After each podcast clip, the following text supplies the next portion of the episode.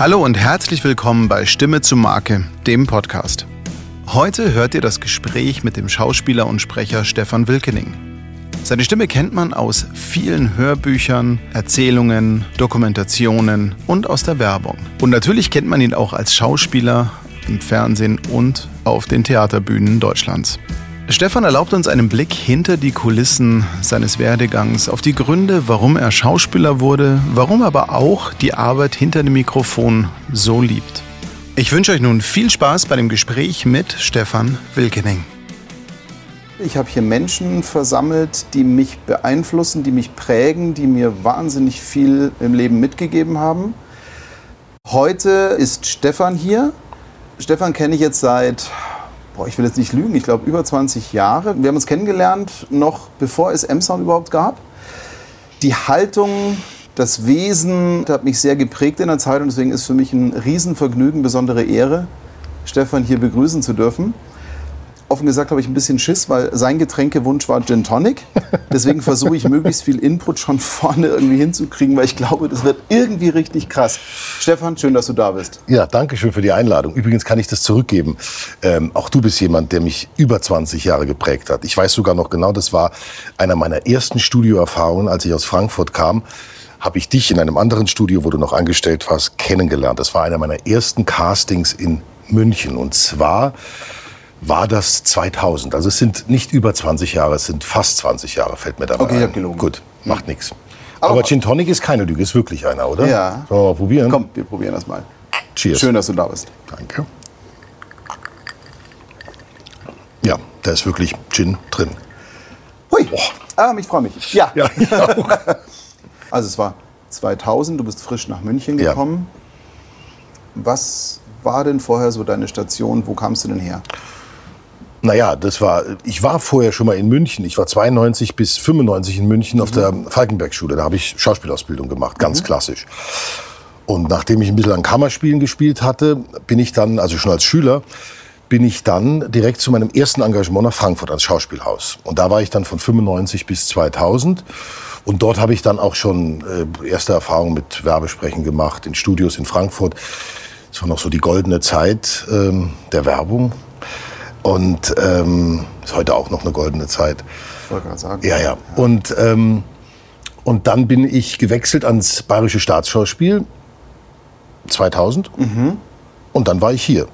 Und dann musste ich natürlich gucken, alles das, was ich in Frankfurt gemacht hatte, sprich neben der festangestellten Schauspielerei an einem festen Staatstheater, wollte ich ja immer weiterhin ähm, sozusagen im Studio arbeiten. Und das hat dann hier relativ gut geklappt und auch schnell. Ja. Bevor wir jetzt zu sehr in die ganze Materie schon einsteigen, ich glaube, ich habe gehört, es gibt zwei, drei Leute draußen, die noch nicht Stefan Wilkening kennen, die gar nicht wissen, wer Stefan Wilkening so ist. Wer bist du? Hilf denen mal kurz auf die Sprünge, bevor wir jetzt den Werdegang beleuchten. Wer bist du? Also erstmal, weil du ja gesagt hast, in diesem Format geht es um die Seele. Mein Credo ist, dass ich eigentlich ein Geschichtenerzähler bin. Und das bin ich in allen Bereichen, die diese Schauspielerei, also die diese Kunst abdecken. Mhm. Also ich sage mal, ich bin ein Geschichtenerzähler, ein Spieler.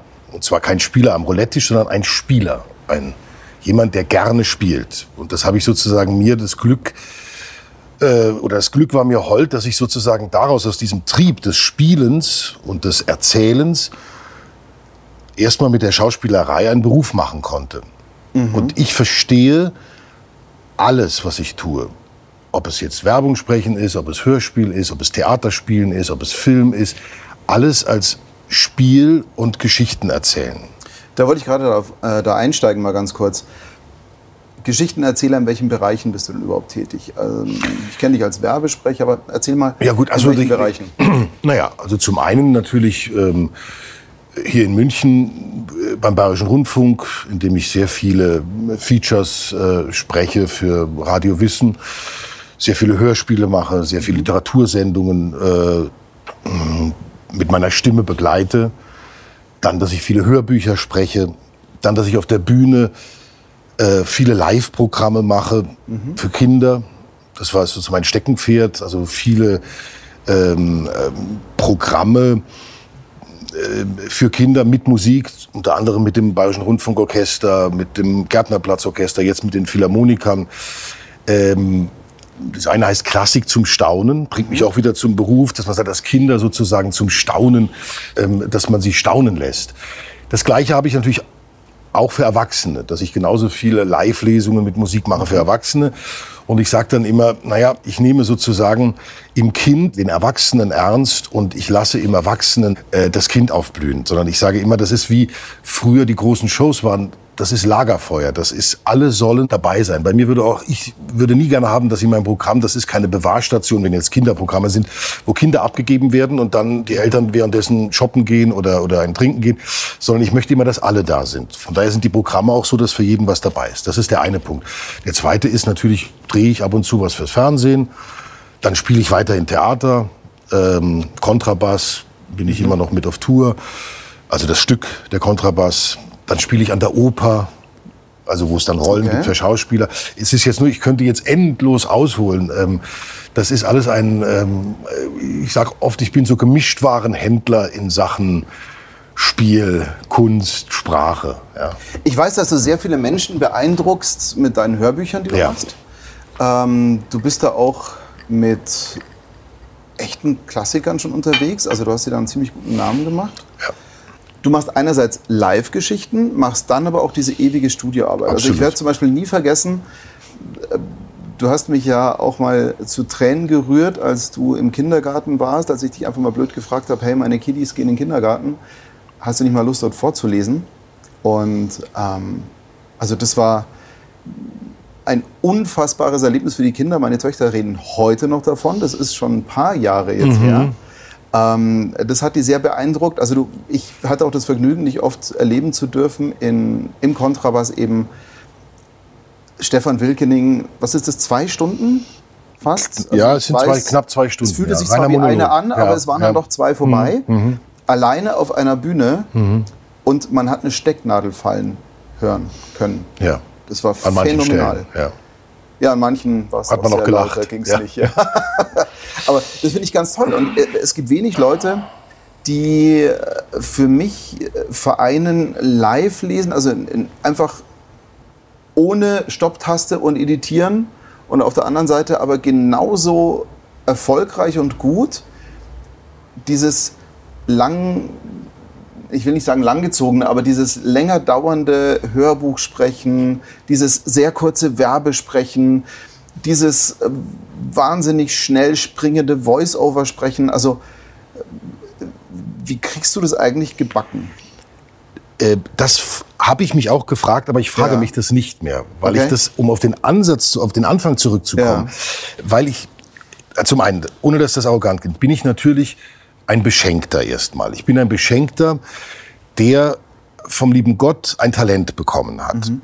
Vielleicht sogar mehrere Talente. Ja? Und die habe ich das Glück gehabt, auch alle sozusagen ausüben zu dürfen. Es ist ja eine Sache, dass ich sage, du, ich, kann, ich lese gerne Geschichten vor. Die andere ist die, dass du Menschen brauchst, die gerne von dir Geschichten hören wollen. Es ist die eine Sache, dass ich sage, ich arbeite gerne vor Mikrofon und ich würde gerne ein Hörbuch machen. Es muss auch die Leute geben, die gerne von einem ein Hörbuch hören wollen. Ja? Mhm. Ist die eine Sache, dass ich sage, ich möchte gerne spielen und möchte, dass die Leute zu mir kommen und äh, äh meiner Geschichte beiwohnen, zuhören, gespannt sind, lachen, weinen. Äh, dass ich das will, ist die eine Sache, aber es müssen auch Menschen da sein, die mir die Chance geben. Das heißt, in der Werbung muss mir jemand die Chance geben, dass er sagt, er besetzt mich. Im Film auch. In der, auf der Bühne muss mich jemand engagieren, im Hörbuch auch. Und, ähm, und das ist die eine Sache. Die andere mhm. ist dann, dann brauche ich die, das Publikum, was sozusagen das auch äh, gutiert und ich mit dem eine Verbindung eingehe. Deshalb empfinde ich all das Verschiedene, was ich mache, nicht als was Verschiedenes. Um, wie ich am Anfang sagte, es ist für mich eigentlich alles dasselbe. Ich tue alles, das hört sich pathetisch an, aber meine ich ganz ernst, mit einer kindlichen Lust und Freude und mit einem heiligen Ernst, das heißt mit einer Ehrfurcht davor. Ich finde, es braucht Routine, aber nicht sozusagen Bequemlichkeit. Es muss immer Bewegung sein.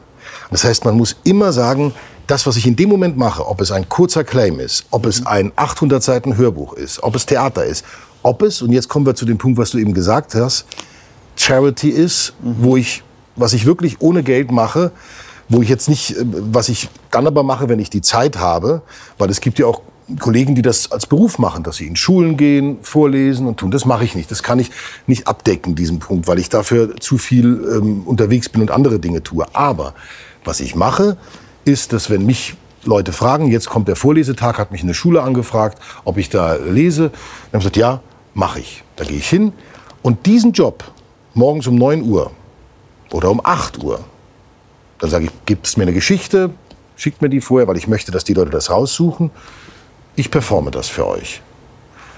Das nehme ich genauso ernst wie einen Drehtag, wie ein Werbespot, wie Theater, wie alles, was ich tue. In dem Moment beschenke ich mich nämlich selber. In dem Moment habe ich selber Lust daran. Und wenn man keine Lust hat, hat meine Lehrerin immer gesagt, ist man selber schuld. Das heißt nicht, dass es nicht Arbeit ist. Um das mal zu erklären, weil viele Leute sagen dann immer, ja, aber man kann doch nicht immer. Nee. Aber man braucht einen Beruf, der Berufung ist. Man kann nicht immer, das heißt, wenn ich einen Text lernen muss, sage ich nicht, stehe ich nicht morgens auf und sage, yay, 20 Seiten Text lernen, das ist Arbeit. Aber da, das Grundgefühl ist, dass ich sage, ich, ich will das jetzt schaffen. Und dann ist auch mal, dass man sagt, hm, kriege ich das jetzt hin? Oder eine Probe am Theater. Äh, scheiße, ich weiß nicht weiter. Ich weiß nicht weiter, wie es geht. Oder im Studio, wenn wir zusammen arbeiten, ja. Äh, du arbeitest an einer Sache und sagst, hm, das ist es nicht. Kennen wir alle. Ja. Und jetzt kommen wir zu dem Punkt, nur wenn du Lust hast daran, verkrampfst du nicht.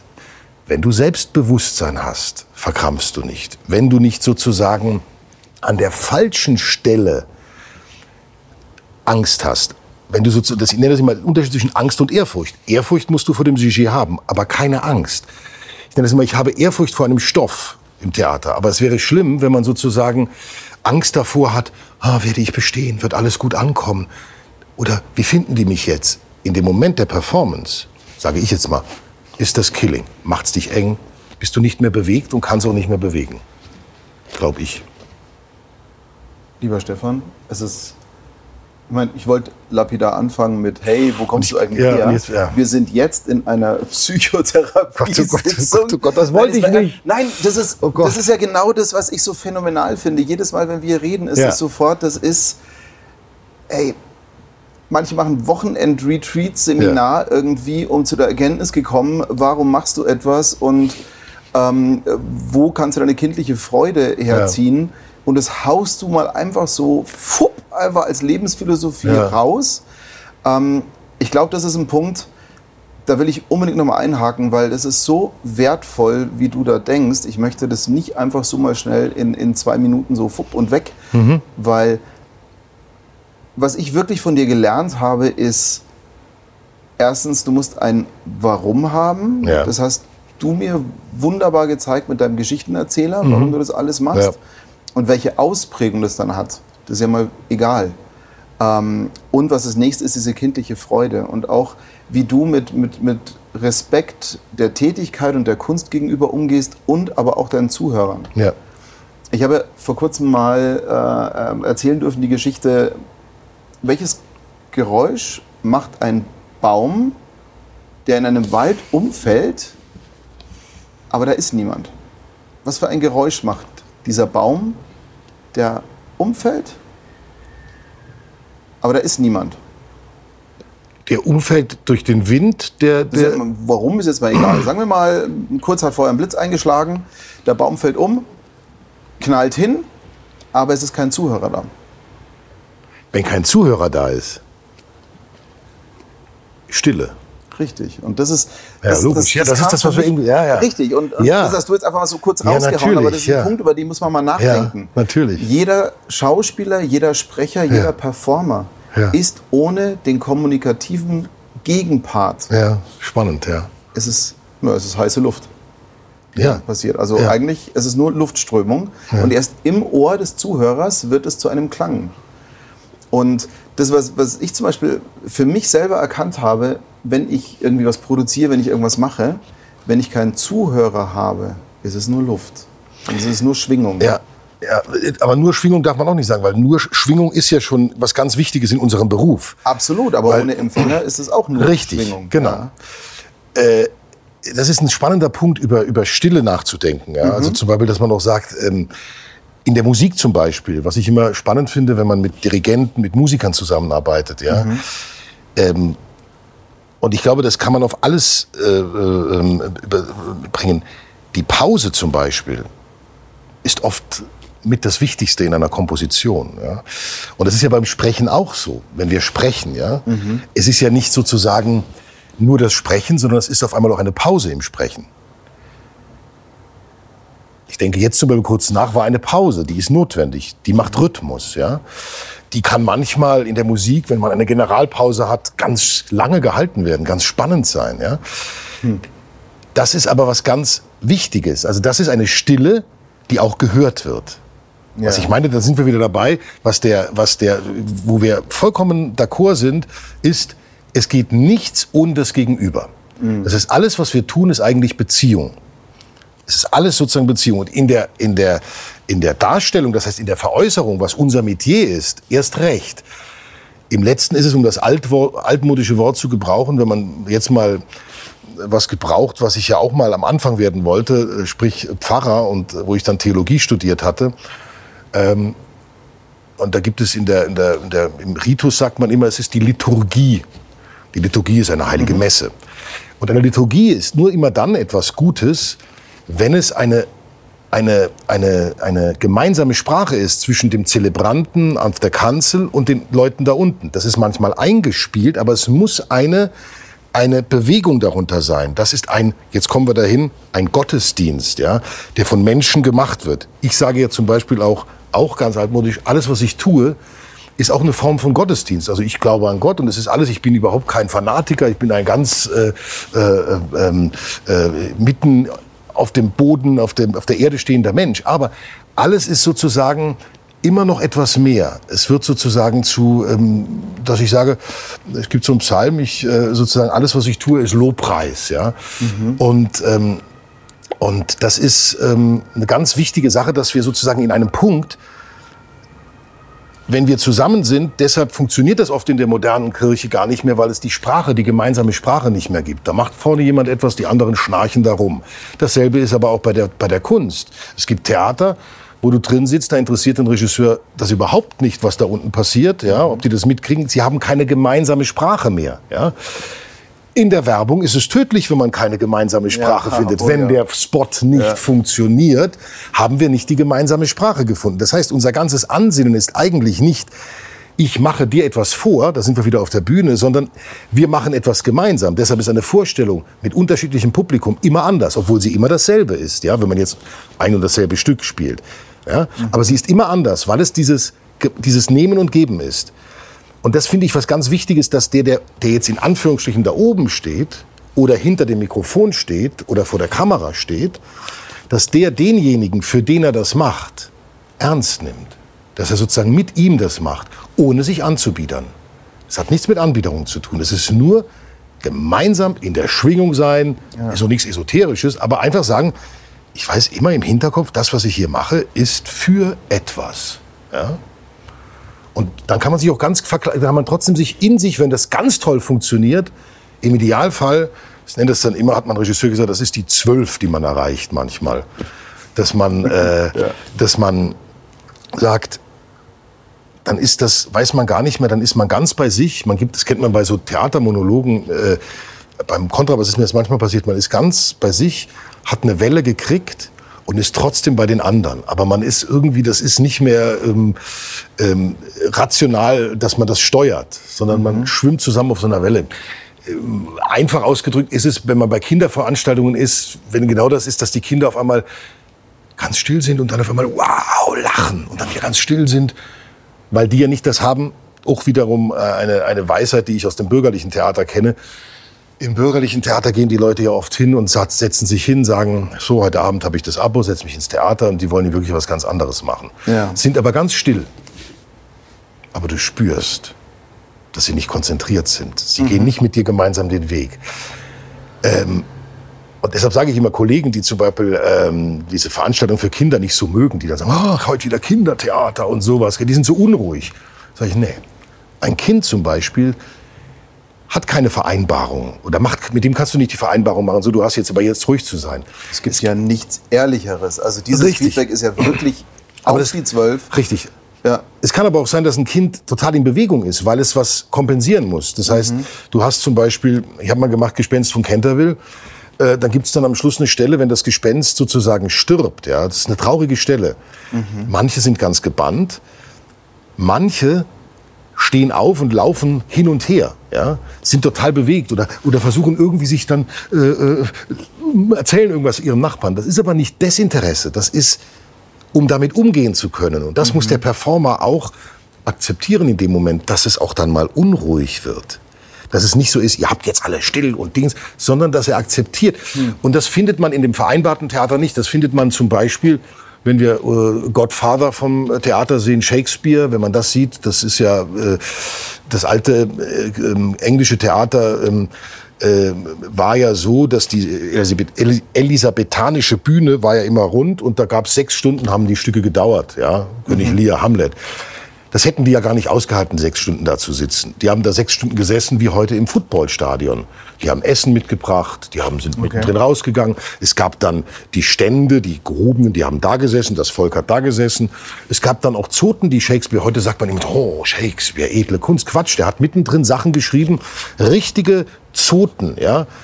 Weil er damit die Leute, die jetzt sozusagen nicht den absoluten Intellekt hatten, beim Lachen halten wollte, dann hatten die auch was davon. Das heißt, er hat sozusagen ein breites Publikum abgedeckt. Was ich ja immer sage, was so wichtig ist, dass man sagen muss, äh, die, die letzten Unterhaltungskünstler, die letzten Entertainer, ja, das gibt Ja. nicht mehr so viele. Und ich, das ist immer so eine Sehnsucht von mir, weil mein ursprünglicher Traum, warum ich das alles gemacht habe, war, als Kind wollte ich die Showtreppe runtergehen und wollte sozusagen alle umarmen, ja. Lass uns da mal starten. Ja, Ich finde gerade ja. dieses Thema finde ich wahnsinnig spannend. Der kleine Stefan. Ja, Ja, anstrengender Junge. Anstrengender Junge. Ja. Ich bin ja mal nach Hudson-Port gefahren, nur um dir ein Selfie zu schicken mit dem Ortsschild. Hudsonport, Ähm, ja. genau. Ein kleiner Ort an der Mosel, 700 Einwohner. Ja, Da ist er aufgewachsen, der da ist er aufgewachsen, ja. Da ist er heute auch noch oft. Ja. Ja. Ich habe mir da ein kleines Haus gekauft und da bin ich, wenn ich Zeit habe, fahre ich dahin und habe immer noch viel Kontakt zu den Leuten. Aber da begann's, muss man sagen. In Aber ich, ich Hudsonport, stelle mir das mal vor, 700 Leute, ja, die kennen dich doch alle, oder? ja, die, Qua- Und die kannten kamen, dich auch damals schon. Und Ja. Ah, der Stefan kommt wieder, oder? Natürlich, das ist immer noch so. Dass, natürlich gibt's jetzt auch Zugereiste, oder, Mhm. äh, aber es gab so in den, äh, in den ersten Anfängerjahren, ähm, ähm, fragte mich dann äh, die Theatergruppe Hudson-Bot, die übrigens ganz toll ist. Das sind Laientheater, die ich wunderbar finde, übrigens in Bayern auch. Diese, diese Tradition des, des, des bayerischen Volkstheaters, überhaupt des Laientheaters, wo Leute Mhm. als Hobby so etwas tun, ist gar nicht hoch genug zu schätzen, weil das ist wirklich ein Hobby, was wahnsinnig viel Energie braucht, ja. Äh, Also da. Und in Harzenburg gibt's auch diese Theatergruppe und dann sagten die zu mir, äh, ja, wir kommen mal zu dir ins Theater, ja. Sag ich, ja, sagt mir Bescheid, besorge ich euch ein paar Karten und so. Und ich dachte, na ja, da kommen ein paar Leute. Und dann kam der Anruf der Leiterin, ja, wir kommen. Sag ich, ja, wie viele Karten soll ich denn machen? Ja, wir haben einen Bus von Kröber. Das ist so ein Busunternehmen. Das waren dann 150 Leute. Oh Gott. Dann habe ich es geschafft, dort Karten zu besorgen und habe dann, äh, ähm, wir haben gespielt Romeo und Julia, ich war Mercutio und das Theater, der Mittelblock des Frankfurter Schauspielhauses war gefüllt mit meinen Hudson-Portern. Wir haben dann auch einen Gag eingebaut, dass wir mittendrin mal Hudson Port erwähnt hatten in dem Shakespeare-Stück, woraufhin der Mittelblock laut aufgrölte und die anderen alle dachten, was ist denn hier los? Haben sie anschließend im Künstlerkeller eingeladen. Alle Hauptdarsteller kamen dahin. Die Hauptdarsteller sel- selber haben mir dann später gesagt, danach, das war der schönste Abend danach, weil diese Leute waren so dankbar. Also mein Dorf, die waren so dankbar und die waren so ein tolles Publikum. Also sie kamen mich besuchen, sie begleiten mich auch heute immer noch. Ich mache dort auch Lesungen manchmal. Ja. Ähm, und was ich sage, der Anfang war in diesem Dorf anstrengend für die Familie, Okay. weil der kleine Junge, ich glaube, heute würde man mich mit, wie man sagen, wie nennt man das, ADHS? Man würde mich zustopfen mit irgendwelchen Pillen, damit ich ruhig wäre. Ich war nie ruhig. Okay. Ich bin um halb sechs morgens aufgestanden, hab äh, äh, Schallplatten, äh, wir hatten so einen alten Musikschrank, Schallplatten rausgesucht und hab dann den singenden Pater aufgelegt, Pater Perne. Sonntags morgens, wo meine Familie mal ein bisschen ausschlafen konnte. Die Kirche war erst um 10 Uhr, aber Stefan hat um halb sechs alle geweckt mit dem Lied Guten Morgen, ein schöner Morgen. Und dann kamen die ersten Rufe meiner Schwester, hör endlich auf!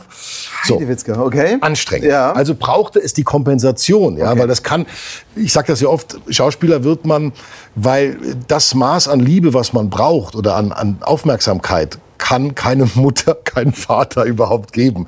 Also muss man das sozusagen in die Öffentlichkeit hineinbringen. Das erkannte meine Ah, Großmutter sehr gut, die ähm, mich dann als kleiner Sechsjähriger mit immer abends, ich durfte, war oft bei ihr, habe bei ihr geschlafen, ähm, und sie ging dann abends noch in Atzenburg an der Mosel, sagt mir noch, auf einen Shoppen, also einen Wein trinken und nahm dann mich, ist auch heute nicht mehr erlaubt, mit in das Weinhaus Ibald, was ihrem Bruder gehörte. Gibt's heute auch immer noch.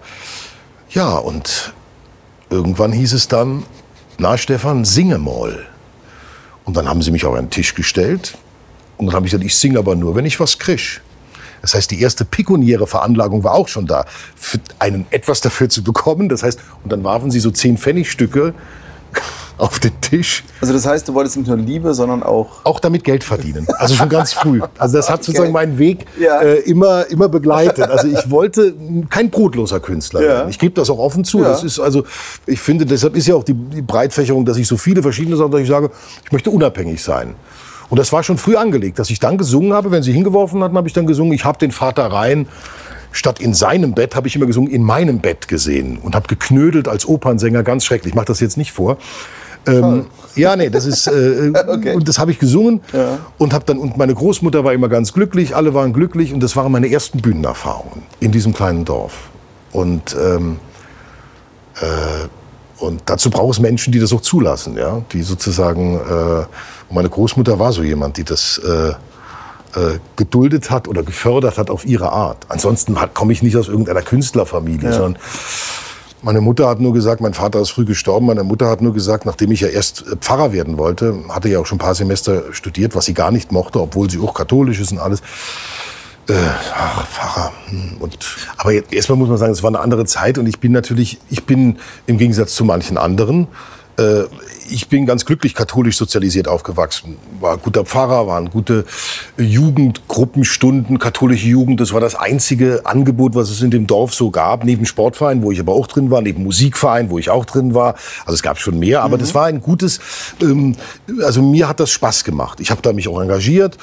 Und es ist nicht so, dass ich jetzt sagte, schon als kleiner Junge, ich werde Pfarrer werden. Natürlich wollte ich als allererstes, wollte ich Sportreporter werden, beziehungsweise, wie gesagt, was ich eben schon mal sagte, eigentlich Schlagerstar, der die Showtreppe runtergeht, Entertainer und so. Aber in diesem ganzen Engagement, gerade in der Pubertät, ähm, der Auseinandersetzung damit, muss man auch sagen, mein Vater ist äh, sehr früh gestorben, als ich äh, 14 war, beziehungsweise 15. Und er war lange krank. Und ähm, in der Zeit habe ich natürlich auch einen ziemlich guten Bezug zu der Religion gehabt. Ja. War mir eine Stärke. Und ich fand das irgendwie eine gute Vorstellung, so ein Pfarrer zu werden. Ich habe das aber nicht so heilig darüber nachgedacht. Ich habe auch nicht darüber nachgedacht, ich brauche jetzt, ich brauche jetzt, muss jetzt darüber nachdenken, keine Frau zu haben. Das war mir alles nicht das Thema.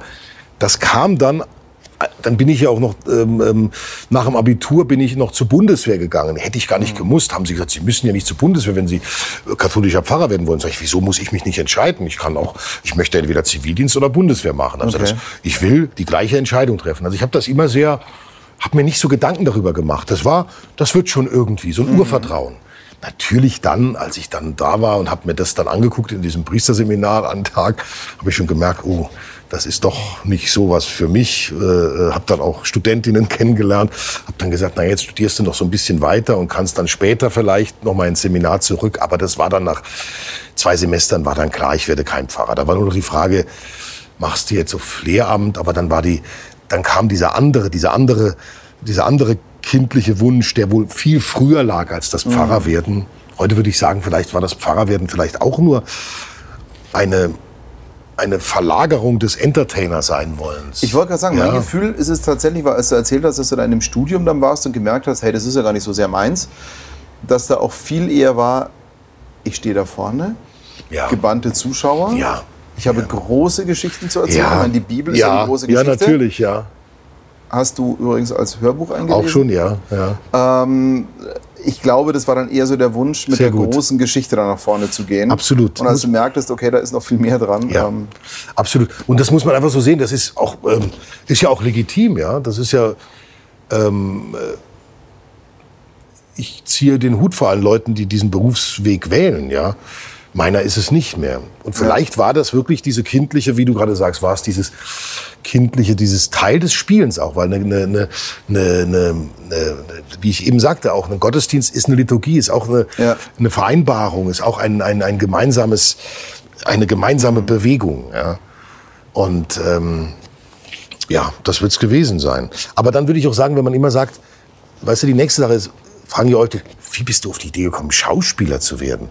Das war dann, man, das war auf dem Tisch, als die Münzen flogen. da war das sozusagen angelegt. Ja. Man sagt, da war es angelegt. Das heißt aber nicht, ich will nicht wissen, wie viele Menschen das als Kind, jedes Kind spielt doch, ja, spielt auch was vor. Ja. ja. Das heißt, und viele Menschen haben diese Sehnsucht, was vorzuspielen. Was macht danach ein Beruf daraus? Und da sage ich, ähm, es gibt da nicht sozusagen, dass man sagt, also bei mir zumindest nicht, ähm, der bewusste Punkt, ja, das mache ich jetzt, das werde ich äh, immer tun. Sondern es gibt den Punkt, das ist in mir drin. Und dann war, weiß ich noch, war die Entscheidung dann, als das mit dem Studium, okay, komm, jetzt bewirbst du dich mal an Schauspielschulen. Dann habe ich das gemacht. Das ist ja alles noch, dann bist du ja sozusagen in dem Schwung drin, dann muss ja erst mal jemand dich nehmen von Ja. tausend Bewerbern. Werden zehn genommen. Auf einmal hast du das Glück, genommen zu werden. Aber du bist dann auch gleich wirklich so Falkenberg und. Nee, ich habe vorher noch einen Umweg gemacht. Ich habe vorher Ja. noch, da war noch die Sprecherei. Ich wollte dann, ähm, ich war dann noch, äh, ähm, weil ich, ich war relativ, ich war 23 und Mhm. äh, es gab so einen Aufnahmestopp bis 24 und mit 23, weil ich ja vorher studiert hatte, habe ich gedacht, naja, und dann hat mir jemand so eine Bewerbung gezeigt von so einer Privatschule in Ulm. Ich glaube, die gibt's gar nicht mehr. Und, ähm, und da habe ich mich da beworben und war dann so ein Aufnahmeprüfungswochenende, da haben sie mich auch genommen. Gut, das war aber etwas, wo man zahlen musste. Und ich habe sehr viel Geld dafür. Ich habe mein Geld, sozusagen mein, mein Mini-Erbe angelegt damals und habe dann die 430 D-Mark im Monat bezahlt. Habe aber da auch nach einem zwei Monaten gemerkt, oh Gott, die Art von Schule ist nichts für mich. Das war so alle zusammen in Gruppen. Ich will das nicht schlecht machen, da gab es gute Leute von. Ja. Aber es war nichts für mich, weil es gab so eine Vorstellungsrunde und dann haben alle gefragt, wieso wolltest du Schauspieler werden? Und dann haben ganz viele gesagt immer, ja, ich will mich selber so ein bisschen so, mh, das ist ja auch so eine Erfahrung für einen. Und dann kam ich an die Reihe und ich sagte, naja, ich kenne, ich kenne eigentlich drei Theater. Das ist das Stadttheater Koblenz. Dann gibt's die Münchner Kammerspiele, habe ich schon von gelesen, und das Burgtheater. Da würde ich gerne hin. Und dann hatte ich den Spitznamen Burgi, weil ich sozusagen ganz, ich wollte ans Theater. Ja. Und deshalb war diese Art von Schule nichts für mich. Und dann habe ich dann schon gemerkt, oh Gott, das wird ja nichts. Habe aber da ein Angebot angenommen, da kam die Sprecherei, habe dann dort ähm, regionale Nachrichten ein Jahr lang nachts für Radio 7 immer die Nachrichten gesprochen. Ein Jahr lang Nachrichtensprecher. das wusste ich gar Nein, nicht. Ja. über, na, das waren die Anfänge des Privat, äh, Ja. das war Anfang der 90er Jahre, neun- 90, 91, waren die Nachtnachrichten und das war dann noch damals Privatradio. Ich habe eine, eine, eine, eine Verantwortung bekommen. Ich konnte mir selber über DPA die, die Meldungen zusammen äh, äh, schustern. Und dann kam immer der Jingle, Nachrichten von Radio 7 mit Stefan Wilkening. Habe ich eine Kassette sogar, damals noch Kassette, aufgenommen. Die hat meine Mutter jahrelang bei sich im Auto drin gehabt und hat dann immer die Nachrichten von 1990 gehört und hat immer allen gesagt, das ist mein Sohn. Ja. So, ähm, so, da habe ich das gemacht und habe aber gemerkt, das mache ich weiter, um Geld zu verdienen, diese Nachrichtensprecherei, und habe mich dann an der Falkenberg beworben. Okay. Nicht glaubend, dass das klappt. Und da wurde ich dann von diesen tausend Leuten in einem langen Aus Auswahlverfahren, war ich dann unter den letzten zehn und bin genommen worden. Also, dann war ich angenommener Schauspielschüler. Und da denkst du, jetzt steht die Welt offen. Dann passiert das sozusagen. Du bist auf einmal in diesem Dings drin. Deshalb sagt man da nicht so, so und jetzt werde, sag ich, ja, jetzt werde ich halt Schauspieler. Dann, und dann machst du diese, und dann stellst du fest, oh Gott, die ersten Unterrichts, das erste Jahr, du kannst ja gar nichts.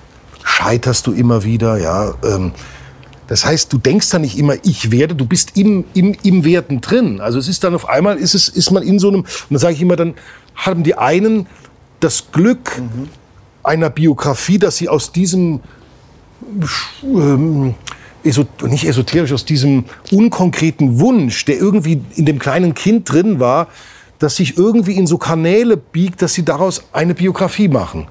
Ich kenne aber auch viele, die sogar bis die die Falkenberg mitgemacht, die dann heute nicht mehr im Beruf sind. Das heißt, das hat viel dann mit Glück zu tun, wahnsinnig viel mit an der richtigen Stelle zum richtigen Zeitpunkt zu sein. Natürlich immer die eigene Energie mit reinbringend. Ähm, also ich sage nicht mehr, natürlich habe ich alles dafür getan, ähm, aber ich habe auch immer Glück gehabt im richtigen Moment und habe aber auch kein Talent zum Unglücklichsein. Wenn was nicht geklappt hat, habe ich dann gesagt, ja, das mache ich halt jetzt doch was anderes, mache ich dann. Ja, also wenn, äh, wenn Ja, aber das ist ein ganz guter Fokus. Also ja, ähm, ja, ich glaube, das ist auch das, was dich da irgendwo ausmacht. Ich bin der Meinung, ich muss mal andersrum fragen. Das heißt, als du dich auf die Falkenberg-Schule beworben hast, beziehungsweise für die Aufnahme beworben hast, ähm, dir war ja klar, ich will Theater spielen, ich Ja. will auf den Großen, ich will nicht Theater, ähm, ich wollte, ich wollte nicht irgendwie in so, ich wollte jetzt nicht Dorftheater. sagen, mi- mi- bitte? nicht Dorftheater, Ja, nee, Dorftheater ist ja sogar noch Theater. gut. Dorftheater ist ja noch gut, weil das eh Laien machen. stimmt, Aber ich meinte jetzt, ja- nee, nee, ich meinte jetzt, Ja. es gibt ja so, dass du dann sagst, was ich auch toll, Leute sagen, ich bin politisch so engagiert, ich mache meine eigene Gruppe. Mhm. Oder ich bin sozusagen äh, so künstlerisch interessiert, dass ich sage, ich will selber ein Konzept entwickeln und ich will mit Leuten gemeinsam Stücke entwickeln. Das war in mir nicht drin. Dafür war ich viel zu sehr als der, ähm, der kleine Junge, was zum Beispiel jetzt äh, die, das Mikro angeht, dass ich Hörspiele gerne gehört habe. Gesagt, oh, das möchte ich auch machen. Dann, dass ich als Jugendlicher dann im Koblenzer Stadttheater war und habe das dann gesehen, äh, wie die da gespielt haben. Ich möchte auf dieser Bühne stehen. Das gehörte schon, das war dieser Punkt. Ich will auf einer Bühne stehen und ich möchte auch klassische Theaterstücke spielen, ja. Das war, das war mir vollkommen klar. Das war der Fokus. Und da war ich natürlich an so einer Schule wie der Falkenberg genau richtig. Ich kann das absolut nachvollziehen. Mir ging es so, als ich in Star Wars drin war, Ja. im Triple Feature mit, boah, was alt war ich? 12, 14, keine Ahnung. Alle drei Star Wars Mhm. hintereinander. Und beim ersten Ton war mir klar, Ja. Das mache ich beruflich. Weil genau das, das erste Raumschiff flog, der erste Ton John Williams lief, das Ja. erste Sounddesign kam, mir war klar, das ist mein Universum. Ja, siehst du, Robert, und das, ist, ja, und das ist der Punkt. Deshalb sage ich immer, jeder, äh, es ist so ein wahnsinniges Glück, wenn man, sagen wir mal, in unseren mittleren Jahren jetzt mal, um es positiv Mhm. auszudrücken, ja, wenn man sich daran zurückerinnert, dass Ja. es irgendeine Initialzündung gab, ja, und dass man das Glück hatte, daraus einen Beruf zu machen, das ist so äh, selten. Ja, Ja, ist aber für mich eigentlich selbstverständlich. Also, dass man sozusagen, selbst wenn es das dann nicht geworden wäre, dass man sagt, das andere, also ich habe ja dann sozusagen, natürlich war der Wunsch, auf die Bühne zu gehen. Ich war dann auch viele Jahre auf der Bühne. Frankfurt, Resi, also richtig groß. Aber das war dann auch irgendwann, dass ich sagte, so, das habe ich jetzt alles.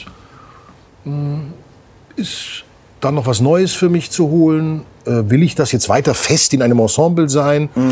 Oder ist nicht dieser andere Punkt in mir auch groß zu sagen, ich bin eigentlich so ein Freigeist, ja? der gern die, all die anderen Dinge macht. Und wenn man fest an so einem Theater Ja. ist, ist es ja auch so, man ist in einer Angestellten-Situation. Äh, Situation. man muss immer fragen, kann ich das machen, das machen? Äh, darf ich das machen? Und das wollte ich dann irgendwann nicht mehr. Ich wollte nicht mehr, und es kam auch dazu, dass ich gewisse Dinge äh, der Ästhetik von manchen Regisseuren nicht mehr meins waren, dass ich gesagt habe, ich will eigentlich Geschichten erzählen und wenn mich ein Regisseur haben möchte, gerne, dann mache ich das, dann komme ich als Gast dahin, aber ich möchte nicht mehr in einer festen Struktur sein und äh, unfrei. Das brau brauchte auch Mut, weil ich mir selber Strukturen schaffen musste, habe aber dann gemerkt, ich habe mir über die Jahre schon Strukturen geschaffen mit meiner Lust an der Vielseitigkeit, dass ich dachte, Stimmt, du gehst ja eigentlich immer, wenn du mal nicht probst, bist du im Bayerischen Rundfunk oder damals im Frankfurt im Hessischen Rundfunk oder bist im Studio bei M-Sound oder bei, bei, bei anderen Studios oder machst gerade ein Hörbuch äh, oder hast gerade eine Lesung vorbereitet. Äh, Literaturhaus hatte ich gefragt. Ah, du hast ja eigentlich einige Dinge gemacht. Also ich habe das nicht blauäugig gemacht, das Engagement aufgegeben. Ich habe schon dann geguckt, da kommt wieder der Unternehmer in mir durch. Ich habe das ja damals miterlebt. Ja, genau. die Phase, Ja, als ja. es darum ging, irgendwie, äh, ich, also, dass du das Engagement beendest. Ich hatte damals schon das Gefühl, was du ganz dringend brauchst, ist das Gefühl, ich kann ablehnen. Ja, absolut. Ich habe die Bis Freiheit, auch mal Nein zu sagen. Ja, ja. Weil ich glaube, das ge- hat dich damals ein bisschen eingeschränkt, dass du eben, ja, da ist der Plan und mach ja, mal. Genau. Und ich habe es als wahnsinnige Befreiung bei dir empfunden, als dann das Ding durch war. Natürlich kam die Angst, irgendwie was passiert jetzt, ähm, wie geht's weiter. Natürlich ist dann eine gewisse Unsicherheit Ja. im gefühlten Vakuum. Ja. Aber es, es hat sich so, als wäre ein Knoten aufgegangen. Ja. Also ich habe das wirklich damals miterlebt. Und es hat mich sehr gefreut zu sehen, hey, und jetzt bin ich frei. Ja. Und das macht nichts schlecht von dem, was vorher Nein. war. Ich habe mich auch im Ensemble als freier Schauspieler empfunden. Ich hatte das Glück, in diesem wahnsinnig tollen Dorn-Ensemble zu sein. Auch ein Kindheitstraum, also ein Jugendlichkeit. Also wo ich auf der Schauspielschule war, waren all Ja. diese großen Schauspieler. Thomas Holzmann, Rolf Beusen, Lambert Hamel, Axel Milberg. Die waren alle da. Und da dachte ich, Mensch, da möchte ich auch mal hin. Und dann komme ich, nach meinem ersten Engagement von Frankfurt, komme ich ans Resi und stehe mit denen auf einer Bühne. Ich kriege jetzt noch Gänsehaut, wenn ich daran denke. Hatte einen Intendanten mit Dieter Dorn, der wirklich noch sozusagen Theater machte, wie ich das auch wollte. Der Geschichten erzählen, nicht nur irgendwie, mich interessiert das Stück nicht, sondern wirklich an der Sache arbeitend. Hab das genossen. Ja. Aber der Punkt ist der, ich will das, ich glaube, diese, auch die Unternehmerseele in mir, Ja. ich habe dann immer später mal gesagt, Mensch, ich hätte das eigentlich noch früher machen müssen, weil jeder, ich, es wäre Quatsch zu sagen, dass ich nicht auch, wie du, wie wir alle, manchmal Situationen hat, oh Gott, äh, wie wird das jetzt, wie wird das nächste Ja. Jahr? Das gehört dazu. Aber ich glaube, was, was du sagst, ich gehe manchmal, in den Zäsurzeiten gehe ich ein Risiko, vielleicht ein kalkuliertes, aber gehe ein Risiko. Und es hat sich bisher, toi, toi, toi, immer ausgezahlt, dass ich dafür dann auch sagen konnte, nee, das mache ich jetzt nicht, dafür mache ich was anderes. Und das ist nicht schnöselig. Es gibt auch Kollegen, die sind total, das meine ich immer, in unserem Bereich ist es ja so, der eine sagt, ähm, im Theater, früher hat man gesagt, Schauspieler am Theater, am Staatstheater, wer macht denn da Fernsehen? Ja? Und dann dachte ich, ja, wieso eigentlich nicht? Wieso soll man nicht auch Fernsehen machen, wenn man das mit der gleichen Lust macht? Ja? Ähm, dann äh, Sprecher, die literarische Hörbücher oder äh, äh, literarische Sendungen sprechen, die dann sagen, ja, also Werbung würde ich nie sprechen. Ja? Da hast du mir jetzt genau so einen Punkt vorweggenommen, weil es ja so, ich erlebe das so wahnsinnig oft, dass die Werbesprecher sich nicht trauen, irgendwie beim Synchron diese großen Schauspieler, ach, du sprichst auch Werbung. Mhm. Ich glaube, dass es ja noch viel heftiger ist, wenn du jetzt im Theater unterwegs bist, ähm, Shakespeare und Ja. sagst dann, ich spreche für Käse. Ja. Oder für Bier. Oder- Oder, für Autos. genau. Ja. Und äh, das ist einfach so. Wie hat sich das für dich damals denn überhaupt so angefühlt? Weil ich meine, da kam doch sicher ordentlich Gegenwind, oder? Absolut, aber ich bin von vornherein, im Gegensatz, ich nenne keine Namen, ich kenne Kollegen, die bis heute, bis heute Trennungen machen, dass gewisse Bereiche nicht wissen von dem anderen Bereich. Also, Ja, ja. Ja, dass gewisse Bereiche nicht wissen, dass der auch Werbung spricht. Ja. So. Also, weil bei der Werbung lässt es sich ja am besten noch kaschieren, dass man, das, wenn du das nicht willst, wissen die ja nicht, wer das ist oder so. Ähm, ich bin von vornherein ungeheuer offensiv damit umgegangen. Ich habe im Bayerischen Rundfunk gesagt, ähm, ja, ich mache das auch. Ich will aber auch keine Festanstellung bei euch. Weil wenn du jetzt fester bist als Stationssprecher, darfst du ja gar nicht äh, wegen der stimmt, Stimme. ja. So, ich habe gesagt, ich bin hier. Ich mache gerne für euch. Ich will aber auch keinerlei Vertrag haben, dass der sich an euch bindet. Wenn ihr mich haben wollt, gut. Habe damals auch schon Synchron auch ab und zu gemacht und habe immer gesagt, mir gefällt das. Wenn mich jemand haben will, gehe ich dahin und mache das. Und bei der Werbung auch. Und der Punkt ist der, das Einzige, was ich mir selber immer gesagt habe, und das bitte ich dann auch immer Weggefährten, zu denen du ja zählst, ähm, dass ich sage, in dem Moment, wo mir jemand vorwerfen kann, oder im besten Fall bei einer hohen Selbstkritik ich mir selber vorwerfen muss, wenn ich etwas höre, dass eine gewisse Profession auf die andere abfärbt. Sprich, dass man sagen würde, du sprichst jetzt zum Beispiel ähm, ein ähm, Feature über, über Goethe. Ja, und sprichst Goethe-Texte. Und sprichst es wie ein Synchronsprecher. Ja, ich will nichts gegen die, das ist die, Nein, ich das ist immer das was Gute, du dass du mit diesem, was Ja, ich meine ist genau der Punkt. Ja, aber ich weiß, was Nein, meinst, ja. das, heißt, dass man sagt, Ja. ah, Mensch, der spricht ja alles auf, auf dem Ton, wie es so ist, ja. Ja. In dem Moment, wo das passieren würde, und da sind wir wieder ganz bei dem Anfang, dass ich sage, es ist alles Spiel, es ist alles, und jetzt kommt der zweite Begriff, der auch wichtig ist, Konzentration im positiven Sinne. In dem Moment mache ich eine Werbung. Das heißt, das ist die Kunst, auf kürzestem Raum etwas zu übermitteln. In dem Moment, wo ich das Gedicht von Goethe spreche, mache ich Lyrik. Mein Glück ist, auch wieder nicht arrogant gemeint, es ist so, ich habe diese Vielseitigkeit der Talente, dass ich das alles kann. Und ich sage nur jedem, in dem Moment, wo mir jemand nachweisen kann, dass mein Goethe klingt wie ein Ford-Spot oder wie ein Kombacher-Spot, sage ich, okay, wenn du mir das, dann, dann habe ich irgendwas falsch gemacht. bin aber bis heute der Meinung, also dass ich, äh, die, dass ich auch die Kritik habe von, von Menschen, die mir wissen, dass das nicht der Fall ist. Dass ich in dem Moment mich total auf das eine konzentriere. Ja. Und der Punkt ist aber der, dass wir in Deutschland in diesen Kasten denken Mhm. und dass viele in der vermeintlich anspruchsvollen Ding sagen, naja, also wenn der das macht, dann kann das nicht sein. Und dann haben viele Angst, wenn die dann sagen, ich mache das, dann hören die schon sozusagen, dann hören die schon die Töne, die gar nicht kommen. Und deswegen, aber ich bin von Anfang an offensiv damit umgegangen und habe das Glück gehabt, dass ich, dass mir keiner bisher, dass ich immer noch eine breit gefächerte Range habe von den Dingen, die ich mache. Und zu dem anderen, die Kollegen am Theater, die gesagt haben, da hat mir ein, ein toller alter Kollege, ich nenne den Namen jetzt nicht, der auch früher schon in den 80er Jahren dann gedreht hat und dann hat ihn ein anderer Schauspieler gefragt, da war das ja noch anders, da haben die Derrick gedreht, der Kommissar oder der Alte, es gab ja nur die drei Programme. So, so. Stimmt, ja. Und dann hat der eine Kollege ihn gefragt, äh, du machst jetzt Fernsehen. Hm? Und dann hat er gesagt, haben Sie dich nicht gefragt? Ja. Das finde ich so ein Punkt, wo ich dann oft sage, wenn mir ein Schauspielkollege sagt, hast du deine Werbung gesprochen? Mhm. Äh, warst du nicht beim Casting? Und er sagt, nee, ich mache keine Werbung. Und ich kenne viele, die dann irgendwann zu mir kamen und denen ich auch dann gesagt habe, die dann sagen, ja, sag mal, ähm, ja, verdient man doch nicht so gut, vielleicht könnte ich mal, könnte ich auch mal Werbung, äh, sag ich, klar, die, es gibt nichts Netteres, sage ich wirklich in das Rund der, der, der äh, Werbestudios, die ich alle kenne, ähm, äh, ob München, Frankfurt, Berlin, Hamburg, nichts Netteres als Tonstudios. Das heißt, alle, wo ich gesagt habe, geh mal hin, haben gesagt, da wirst du empfangen, die beißen nicht, die geben dir einen Text, Ja. dann sprichst du mal. Aber jetzt sind wir wieder, jetzt sind wir bei den Talenten. Nicht jeder gute Schauspieler kann Werbung sprechen. Also da muss ich jetzt auch ganz, äh, äh, weil du immer sagst, du willst nicht schnöselig klingen, dann mache ich das jetzt mal.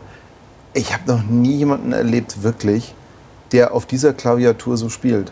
Also du, äh, du dübelst einen Trailer einfach in, äh, dahin und auf der anderen Seite sehe ich dich im, im Kontrabass zwei Stunden hochenergetisch das Publikum wirklich an Fäden ziehen. Also nicht du bist der, der gespielt wird, oben, sondern du spielst das Ja, Publikum aber ich bin- ja. phänomenal. Und ich, ich weiß nicht, wie du es machst, aber du schaltest in Sekundenschnelle um. Also auch wenn wir jetzt hier irgendwas haben und sagen plötzlich, ah du, lass uns das mal auf zwei Seiten aufziehen und wir machen jetzt mal was auf, da macht es irgendwie klack und dann Weil- spannst du den Bogen über vier Minuten. Ja, weil ich in dem Moment, ich bin in meiner Ausübung selber dessen, was ich tue, angstfrei. Das ist, was ich immer jungen Kollegen sage. Lasst euch nicht die falsche Angst in die Seele reinkriechen. Wir haben Angst genug. Ich habe nämlich auch Angst. Angst, wenn ich mich mit etwas beschäftige, werde ich dem gerecht. Aber ich bin in dem Moment, wo ich tue, angstfrei. Also ich bin auch auf der Bühne angstfrei. Meine Frau würde sagen, Mensch, wärst du mal im Leben so? Im Leben, also wenn man mit mir verreist, ja, bin ich der totale Sicherheitsfanatiker, der sagt, nee, den, den Dings müssen wir jetzt noch kriegen, das müssen wir noch machen.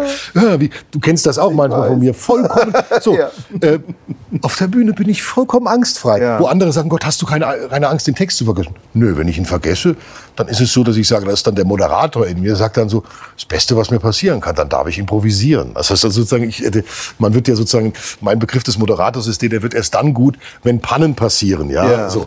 Und ähm, äh, das ist sozusagen meine Art des Spielens auch. Es gibt Schauspieler, die ganz toll sind, die zum Beispiel äh, immer die vierte Wand davor haben, die das brauchen und die toll da drin sind. Ich bin ein total offener. Ich spüre jede Reaktion. Das ist so, dass ich eher sage, ich bin eher der Schauspieler, der äh, wirklich als Entertainer zu diesem Dings gekommen ist, zu diesem Beruf. Ja. Und nochmal, was du sagst, die Klaviatur.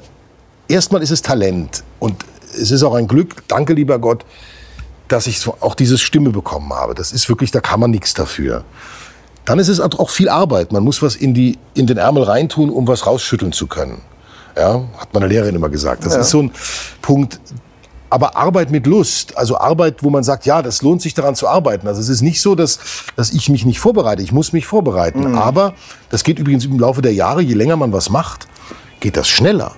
Man ist sozusagen geübter, wie der Goldschmied auch geübter ist, ja. Natürlich, Wie Training du als Tontechniker auch ja geübter bist. Du machst heute auch schneller Sachen, als du die noch vor 20 Jahren gemacht hast, ja. Du machst sie aber nicht dadurch äh, nicht schlechter, nur weil sie schneller sind. Du machst sie einfach konzentrierter, geübter. Ja, es gibt ja diesen einen wunderschönen Satz, den ich äh, meinen Kindern gerade so ein bisschen beibringe. Ich habe ja äh, den Fluch und den Segen, ein sehr talentiertes Kind zu haben Ja. in Sachen Schauspiel und Ja, Singen. ganz toll, habe ich auch schon Ähm, gehört. Die aber noch der Meinung ist, das reicht. Und ich habe ihr beigebracht oder versuche ihr beizubringen, Talent ist ein Segen, ist was ganz, ganz Tolles, wird aber nach geraumer Zeit von Fleiß überholt. Sehr guter Satz. Ja. Den würde ich noch, noch ähm, ähm, von der anderen Seite her beleuchten, dass ich sage, Talent ist erstmal die Grundvoraussetzung. Hat meine Schauspiellehrerin immer gesagt. Ja. Davon gehen wir aus, wie, wie wir an der Falkenberg waren, dass du Talent hast, sonst wärst du nicht hier. Ja. Aber dann, das sind wirklich 10 Prozent, dann fängt die Arbeit an. Ja?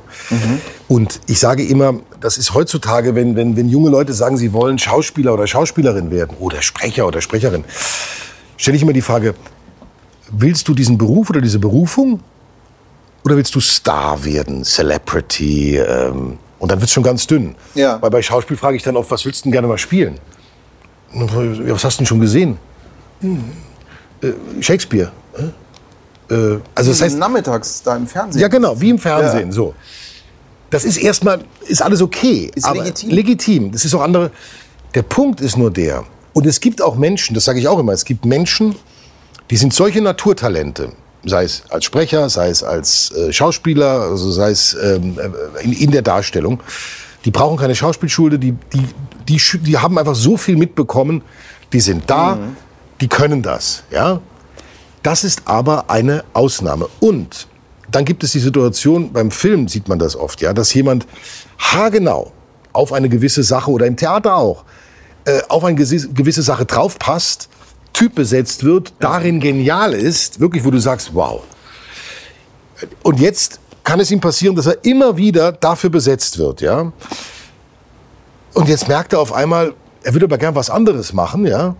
Er hat aber nie die Mechanismen, sprich Handwerkszeug gelernt, sich noch was anders auszudrücken. Er ist nur darin bestärkt worden. Da sage ich sozusagen, äh, also da sage ich, das äh, Wichtige ist, es ist nicht so, dass das Handwerk oder das Arbeiten unbedingt die Notwendigkeit für den Erfolg ist. Es ist es in 90 Prozent der Fälle. Aber es gibt auch diese Ausnahmen. Aber gehen wir mal davon aus, du bist nicht die Ausnahme. Dann hast du das Talent. Du kannst ein One-Shot-Wonder sein, ja. Aber du bist immer abhängig davon, dass andere das in dir gesehen haben, was sie da sehen wollten. Spannend wird der Beruf, wenn du auf einmal, und das nenne ich dann, da wird der Schauspieler, der Sprecher autark. Er behält selber die Zügel in der Hand. Er hat selber, er reitet das Pferd selber, dass er sagen kann, er entdeckt auf einmal kaum, schau mal, mit der Technik kann ich auch das noch. Ich kann das auch noch ausdrücken. Mit, Ja. mit der, äh, indem ich mich damit beschäftige, kann ich das auch noch. Das heißt, du erweiterst deine Range und du wirst dadurch unabhängiger. Kleines Beispiel, im Theater hat mir mal jemand gesagt, da war ich sehr böse, von einer, ein Direktor einer Schauspielschule, ähm, gar nicht so lange her. Weißt du, Stefan, das ist ja heute anders. Äh, Wir bilden ja für den Markt aus. Und der Markt ist so, dass das der überwiegende Teil ist das Theater ganz oft, was gar nicht stimmte, ist ganz oft so performatives Theater, also Performance, wo man authentische Menschen auf der Ja. Bühne haben will und äh, äh, so ähm, was gar nichts mehr, wo wir gar nicht das brauchen, dass jemand einen Bogen sprechen kann oder oder eine Situation sozusagen. Es gibt ja auch Techniken zu sagen kann, was ist agieren, was ist reagieren. Ähm, sagt er, wir brauchen das, die Regisseure sind, wollen das gar nicht, ja. Also von daher müssen wir für die Performance ausbilden. Und dann habe ich gesagt, stopp. Du musst erst mal dafür ausbilden, dass der Schauspieler selber sich entscheiden kann, ob er Performance macht oder nicht. Das heißt, erstmal ist die einzige sozusagen das Selbstbewusstsein und das Mitbestimmungsrecht des Schauspielers ist sein Können. Ja, und Werkzeugkasten erst sein Werkzeugkasten. So und Ja, dann kann ich sagen, dann kann ich sagen, ja, ich habe jetzt mal Bock, das wegzulassen und ich mache Performance, ja. Aber wenn ich mich einenge, dann bin ich ja sozusagen viel mehr ein, das ist auch politisch interessant, ich Mhm. bin viel mehr Werkzeug, als dass ich selber sozusagen mitreden kann. Und deshalb sage ich, ein souveräner Schauspieler, ein souveräner Sprecher muss nicht äh, sozusagen, es muss nicht schwierig sein. Also ist nicht immer so, dass man, oh, das ist aber schwierig. Wenn er sagt, Moment mal, da stimmt was nicht. Ähm, das kann man so nicht sagen, weil der Text stimmt da nicht. Also wenn man einfach merkt, da ist ein Fehler drin oder er sagt, Moment, lass mich das mal anders gerade sagen, wird sogar gewünscht, wenn es sozusagen konstruktiv ist. Ja, das kannst du aber nicht, wenn du nur sagst, ich bin ja nur das, weil die anderen was, weil die das in mir sehen. Das heißt, Ja. Ausbildung ist das A und O für deinen weiteren Weg, damit du nicht nur beim Talent stecken bleibst. Es ist keine Garantie. Ich sage wiederum, Erfolg ist wieder was sehr Mystisches man, oder was sehr, was auch wieder mit Glück zu tun hat. Aber für dein eigenes Glück fühlst du dich doch souveräner, wenn du als Maurer eine Mauer mauern kannst. Entschuldige, das ist Basis. Also Ja. da bin ich ganz gnadlos. Ich merke das zum Ja. Beispiel hier. Du hast jetzt vier, fünf Themen einfach mal so schnell, einfach mal so abgefrühstückt. Ich würde da gerne so auf ein paar Sachen Ja. mal drauf eingehen. Ich merke das bei Sprechern zum Beispiel. Es gibt diese One-Shot-Wonder, wie du es auch mal Ja. nanntest vorhin. Ähm, machst du Aufnahme, der erste Take, bumm, sitzt. Ja, absolut. Die können diesen ersten Take. So, dann wünscht sich der Kunde etwas und wir fangen an zu arbeiten. Und da trennt sich für mich die Spreu vom Weizen, weil ich sage jetzt mal, einen ersten Take kriegen alle mit einer guten Stimme und einer bisschen Ausbildung mal hin, dass er klingt, Ja. wie sie sich fühlen. Weil meines Erachtens der erste Take passiert in Freiheit, in freiem Denken, Ja. im Spieltrieb. Sehr gut. In dem Moment, wo der Spieltrieb ausgehebelt wird und in die Arbeit übergeht, das können nicht so wahnsinnig viele, dort performant zu bleiben. Und ich meine Performance jetzt hier im positiven Sinne, Ja. indem sie einfach bei der Musik bleiben, Ja. indem sie einfach sagen, okay, okay, was machen wir? Okay, pass mal auf, im Spaß mache ich jetzt, ah, noch fröhlicher, ah, noch mehr Bogen, ach, die Seite betonen, das hier machen. Und es ist jetzt wurscht, ob es ein Voice-Over ist, ein Synchrontake oder irgendwas. Ja. Aber das ist A, der Werkzeugkasten, der gefüllt werden Mhm. muss. Und ich glaube, eine große Fertigkeit muss auch sein, und dafür ist aber die Grundvoraussetzung, dass der Werkzeugkasten gefüllt ist, dass wir den Spieltrieb beibehalten. Weil in dem Moment, wo der weg ist, wo du in die Krampfhaltung gehst, dann Ja. kannst du nicht mehr performen. Und ich glaube, das ist das, was man aber lernen Richtig. kann, muss Ja. und soll. Richtig. Und den Spieltrieb erhalten und gleichzeitig ist es natürlich auch ein großes, äh, eine tolle Erfahrung, die man selber macht, wenn man sagt, du, ich kann so sprechen, dass die Leute mich verstehen. Weißt du, das ist ja auch so ein Punkt. Sprechen ist ja auch dann ein Handwerk, also ein Sprechen auf der Bühne, ein Sprechen fürs Mikro ist was ganz anderes, ja. Ein Sprechen, ein Spielen vor, vor der Kamera ist was anderes als vor der Bühne. Das hat alles ganz bestimmte handwerkliche Gegebenheiten. Wobei du da natürlich da wahnsinnig gesegnet bist, weil äh, äh, du schaffst noch ganz was anderes. Also was ich so beeindruckend finde, du berührst die Leute, egal was du sagst. Also Ja. ich, ich werde es nie vergessen. Ich habe hier einen Kunden, der jedes Mal sagt, ich will den Stefan haben dafür, weil das muss meine Seele berühren. Ja. Und darum muss es der Stefan sein. Da sitzen wir auch hier und wir diskutieren 20 Minuten vor der Aufnahme über was bewegt uns, was passiert. Da gehst du dahin, machst einen Take plus Meinen? Dazu kommen wir später noch. Und das war's, weil im Endeffekt, ich, es fühlt sich anders an. Es ist ein ganz anderes Arbeiten. Es ist ein Miteinander-Arbeiten für den gleichen Grund, gleichen Sinn, mit der gleichen Haltung, mit der gleichen Emotion. Ich finde das wahnsinnig wichtig. Also gerade dieser eine Kunde, es fühlte sich anfangs für mich in diesen zeitrelevanten Themen gerade und in diesem, wir müssen schnell performen und ba, ba, ba, ba, ba und gerade in der Werbung ist ja alles Stunde, Stunde, Stunde und schnell, war das anfangs für mich sehr, sehr komisch, eine halbe Stunde nicht zu arbeiten. Der sitzt hier und wir quatschen über Familie, über, da kommst du dazu. Ja, ja. Und dann geht es plötzlich, ja, und hier der krank und hier ist was, aber das ist total schön und das bewegt mich.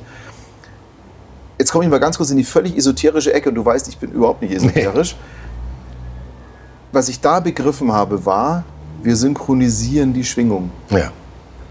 Und wenn die synchron läuft, dann spürt jeder, der damit zu tun hat, also ob jetzt der Knöpfchendrücker, der Mikrofonansprecher und der Kunde, wir wollen plötzlich das Gleiche. ja. Und diese Zeit finde ich wahnsinnig wichtig. Und da schließe ich jetzt den Bogen nochmal zum Handwerkszeug. Die Grundvoraussetzung ist natürlich, dass du das auch lesen kannst und dass du dann auch raus transportieren Ja. kannst. Aber das ist eine Sache, Ich, das kannst du und das, das, das, Ich könnte ist- dir- das finde ich so phänomenal. also unabhängig Wie jetzt. siehst du das? Ja, ja, ich wollte sagen, ich könnte dir jetzt noch mal, ähm, muss vorher ein, eine Sache noch klarstellen, dass ich auch glaube, dass es Menschen gibt, wenn wir von den One-Shot-Wandern reden, wenn sie denn zufrieden sind. Es gibt so einen gemeinen Satz, ich habe mal, ein Schauspieler hat mir mal gesagt, weißt du, es gibt Schauspieler, die haben nur einen Ton, aber es ist der richtige. Es gibt äh, manchmal den Glücksfall, dass jemand, sei es in einem Fernsehformat, sei es auf einer Synchronrolle, sei es der Claim für eine Werbegeschichte, absolut in die Zwölf reingehauen hat. Wenn jetzt er selber ein Mensch ist, der damit auch leben kann, Dass er sagt, ja, das ist mein Ding. Ich gehe gern nebenbei segeln. Ich weiß, da habe ich echt Glück gehabt. Es gibt ja, er sagt, ich bin damit und damit durch das Leben kommt. Chapeau. Toll. Weil dann sage ich, das ist das okay. Dann ist er auch kein unglücklicher Mensch. Dann hat er nur diesen einen und ist okay. Ja? Das Problem ist, wenn dann dieser Mensch sagt, ich bin aber der Tollste und ich bin der Vielseitigste und er ist es nicht wirklich und er arbeitet nicht wirklich daran, ja, dann kann es manchmal tragisch werden. Dann kann es so eine tragische äh, Situation geben, ja, dass der, ich nenne das dann so eine falsche Arroganz bekommt und wo man dann sagt, Moment mal, wenn, dann muss man auch weiter arbeiten, ja. Das heißt, oder wenn er selber unzufrieden damit ist und unglücklich und sagt, ich Das wäre eigentlich, Punkt, ich wäre eigentlich ist, ja. viel lieber, weißt du, das im Theater sagt man immer, es gibt, ähm, meine Lehrerin hat immer gesagt, auf der einen Seite soll man immer neugierig bleiben, ja. Auf der anderen Seite gibt es aber auch, das mache ich zum Beispiel auch, das hat was mit Intelligenz auch zu tun, mit dem äh, Intelligenz äh, im Beruf, ähm, zu wissen, was man ausstrahlt, ja. Ein Schauspieler will natürlich immer gerne alles spielen, aber es gibt natürlich etwas, dass du sagst, pass mal auf, du bist ein wahnsinnig toller Mercutio im Romeo und Julia. Wenn du den Romeo spielen willst, das, da gibt es einfach einen anderen, der das besser ausstrahlt. Du musst wahnsinnig viel, es sei denn, Regisseur, viel tun, es sei denn, ein Regisseur will mit dir eine ganz bestimmte Romeo-Geschichte erzählen. Dann geht es wieder. Aber so, wo ich dann sage, Oder Julia wäre schwierig. ja, wenn ich dann sage, ja. wobei bei Shakespeare war das ja so, da haben das ja die Männer gespielt. Ähm, äh, auch die Tragödien, ja. Ja. Aber wo ich dann sage, es ist dann so, wenn du immer aus deinem, immer das Unglück suchst, indem du sagst, aber eigentlich würde ich lieber das andere machen, ja, kann das auch anstrengend sein. Es muss auch so etwas geben, so, ja, das ist mein Ding. Also das ist sozusagen, das, das kann ich am besten. Und das ist sozusagen etwas, was ich ausstrahle. Bei Stimmen haben wir das ja ganz häufig, was Ja. ihr habt in der Besetzung, ja wir sagen, ich bin ja auch in einem ganz bestimmten Stimmenfach unterwegs, ja. Wenn ich jetzt sagen würde, ich möchte die äh, Lolly Floppy Power Werbung sprechen, würde ich sagen, ich kann das. Ich strenge mich da so an, ich bearbeite mich darin, würde auch gehen. Aber warum soll man denn das nehmen, wenn man das Original haben kann, ja? Was dann noch mal den Ticken ausmacht, ja? Also das dazu noch mal, dass ich sage, ähm, soll jeder seinen Weg gehen. Es gibt da nicht den Königsweg. Zu der Sache, wo du sagst, das, was dazu kommt, dass man Leute, dass etwas bewegend ist. Da kommt jetzt, da werde ich fast auch esoterisch, ich sage, alles, Schwingung ist Bewegung. Und alles, was wir tun, ist Bewegung. Und in der Performance sage ich, du kannst nur jemanden bewegen, wenn du selbst in Bewegung bleibst. Das heißt, in der Praxis gesehen vor Mikro, du musst in Bewegung sein, damit Stimme überhaupt entsteht. Das sagt jemand wie ich ganz leicht, weil ich ein hyper äh, äh, südländisch motorischer Sprecher oder, oder Schauspieler bin, der sich ganz viel bewegt, wo man das nach außen sieht. Es gibt aber auch welche, die jetzt eine äh, andere Umsetzung haben, die sich gar nicht, die aber auch bewegt sind. Der Fehler ist, das muss ich, da mal sage ich auch mal was gegen die Ausbildung bei manchen Leuten. Wenn du dann manche Sprecher erlebst, ja, die vor dem Mikro stehen und sich überhaupt nicht mehr bewegen, weil sie glauben, naja, dann kriegt das Mikro ja nicht alles mit, ja. Wo ich dann immer sage, Moment, die Technik ist für dich da, nicht du für die Technik. Das machen die da schon hinter der Scheibe. Und natürlich gibt es später Dinge, wo man sagen kann, äh, äh, man kriegt eine Erfahrung. Das ist wie die Kamera.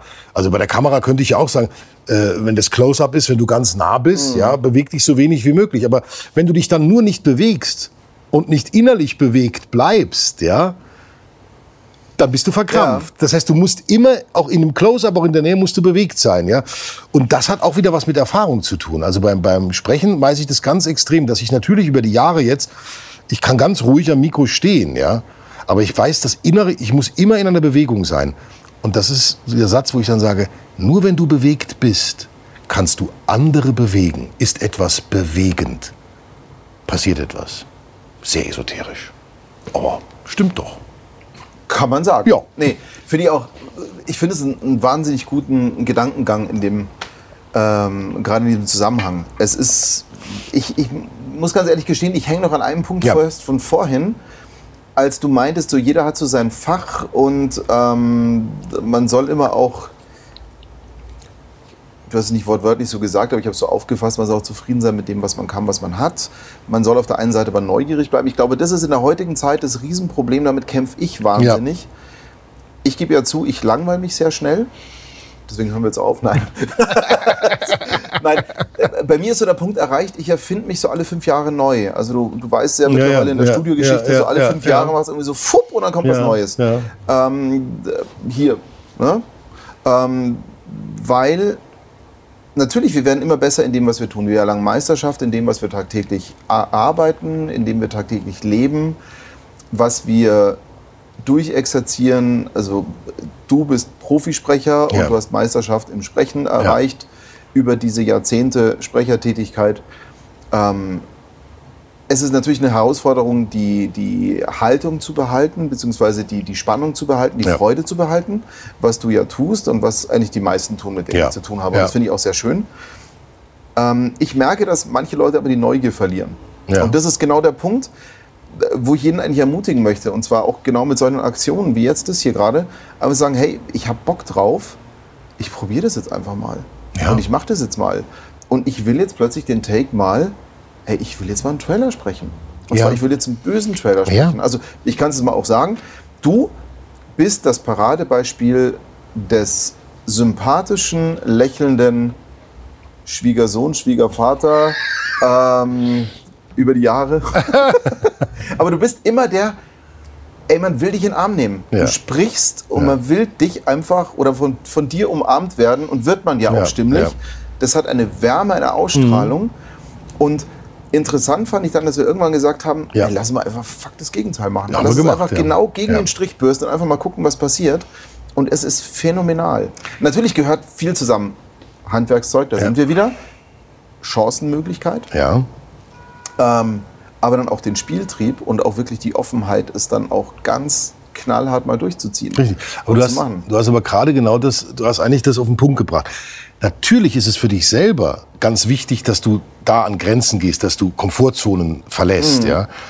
Was ich aber meinte, ist mit Zufriedenheit, meine ich, dass es so viele verschiedene Wege gibt und auch geben muss, dass auch der, der sozusagen zufrieden ist, das Recht haben muss, zufrieden zu sein, ohne faul zu sein. Ja, das ist ein feiner ja, Unterschied. Ja. Du bist jetzt jemand, gerade hast du selber das Beispiel gesagt, oder kenne ich viele, das ist dann, ich nenne das, hat was mit den Aggregatzuständen zu tun, mhm. wie man ist, ja. Ähm, der dann sagt, ich muss jetzt wieder was Neues machen. Es gibt die Welt besteht durch die Zufriedenen, sie geht weiter durch die Unzufriedenen. Das heißt, es braucht genau diesen, diesen Punkt, dass es auch Menschen gibt, deren Charisma ist es, wenn sie was aufgebaut haben, sagen sie, ich muss jetzt wieder was Neues aufbauen, sonst langweile ich mich, ja.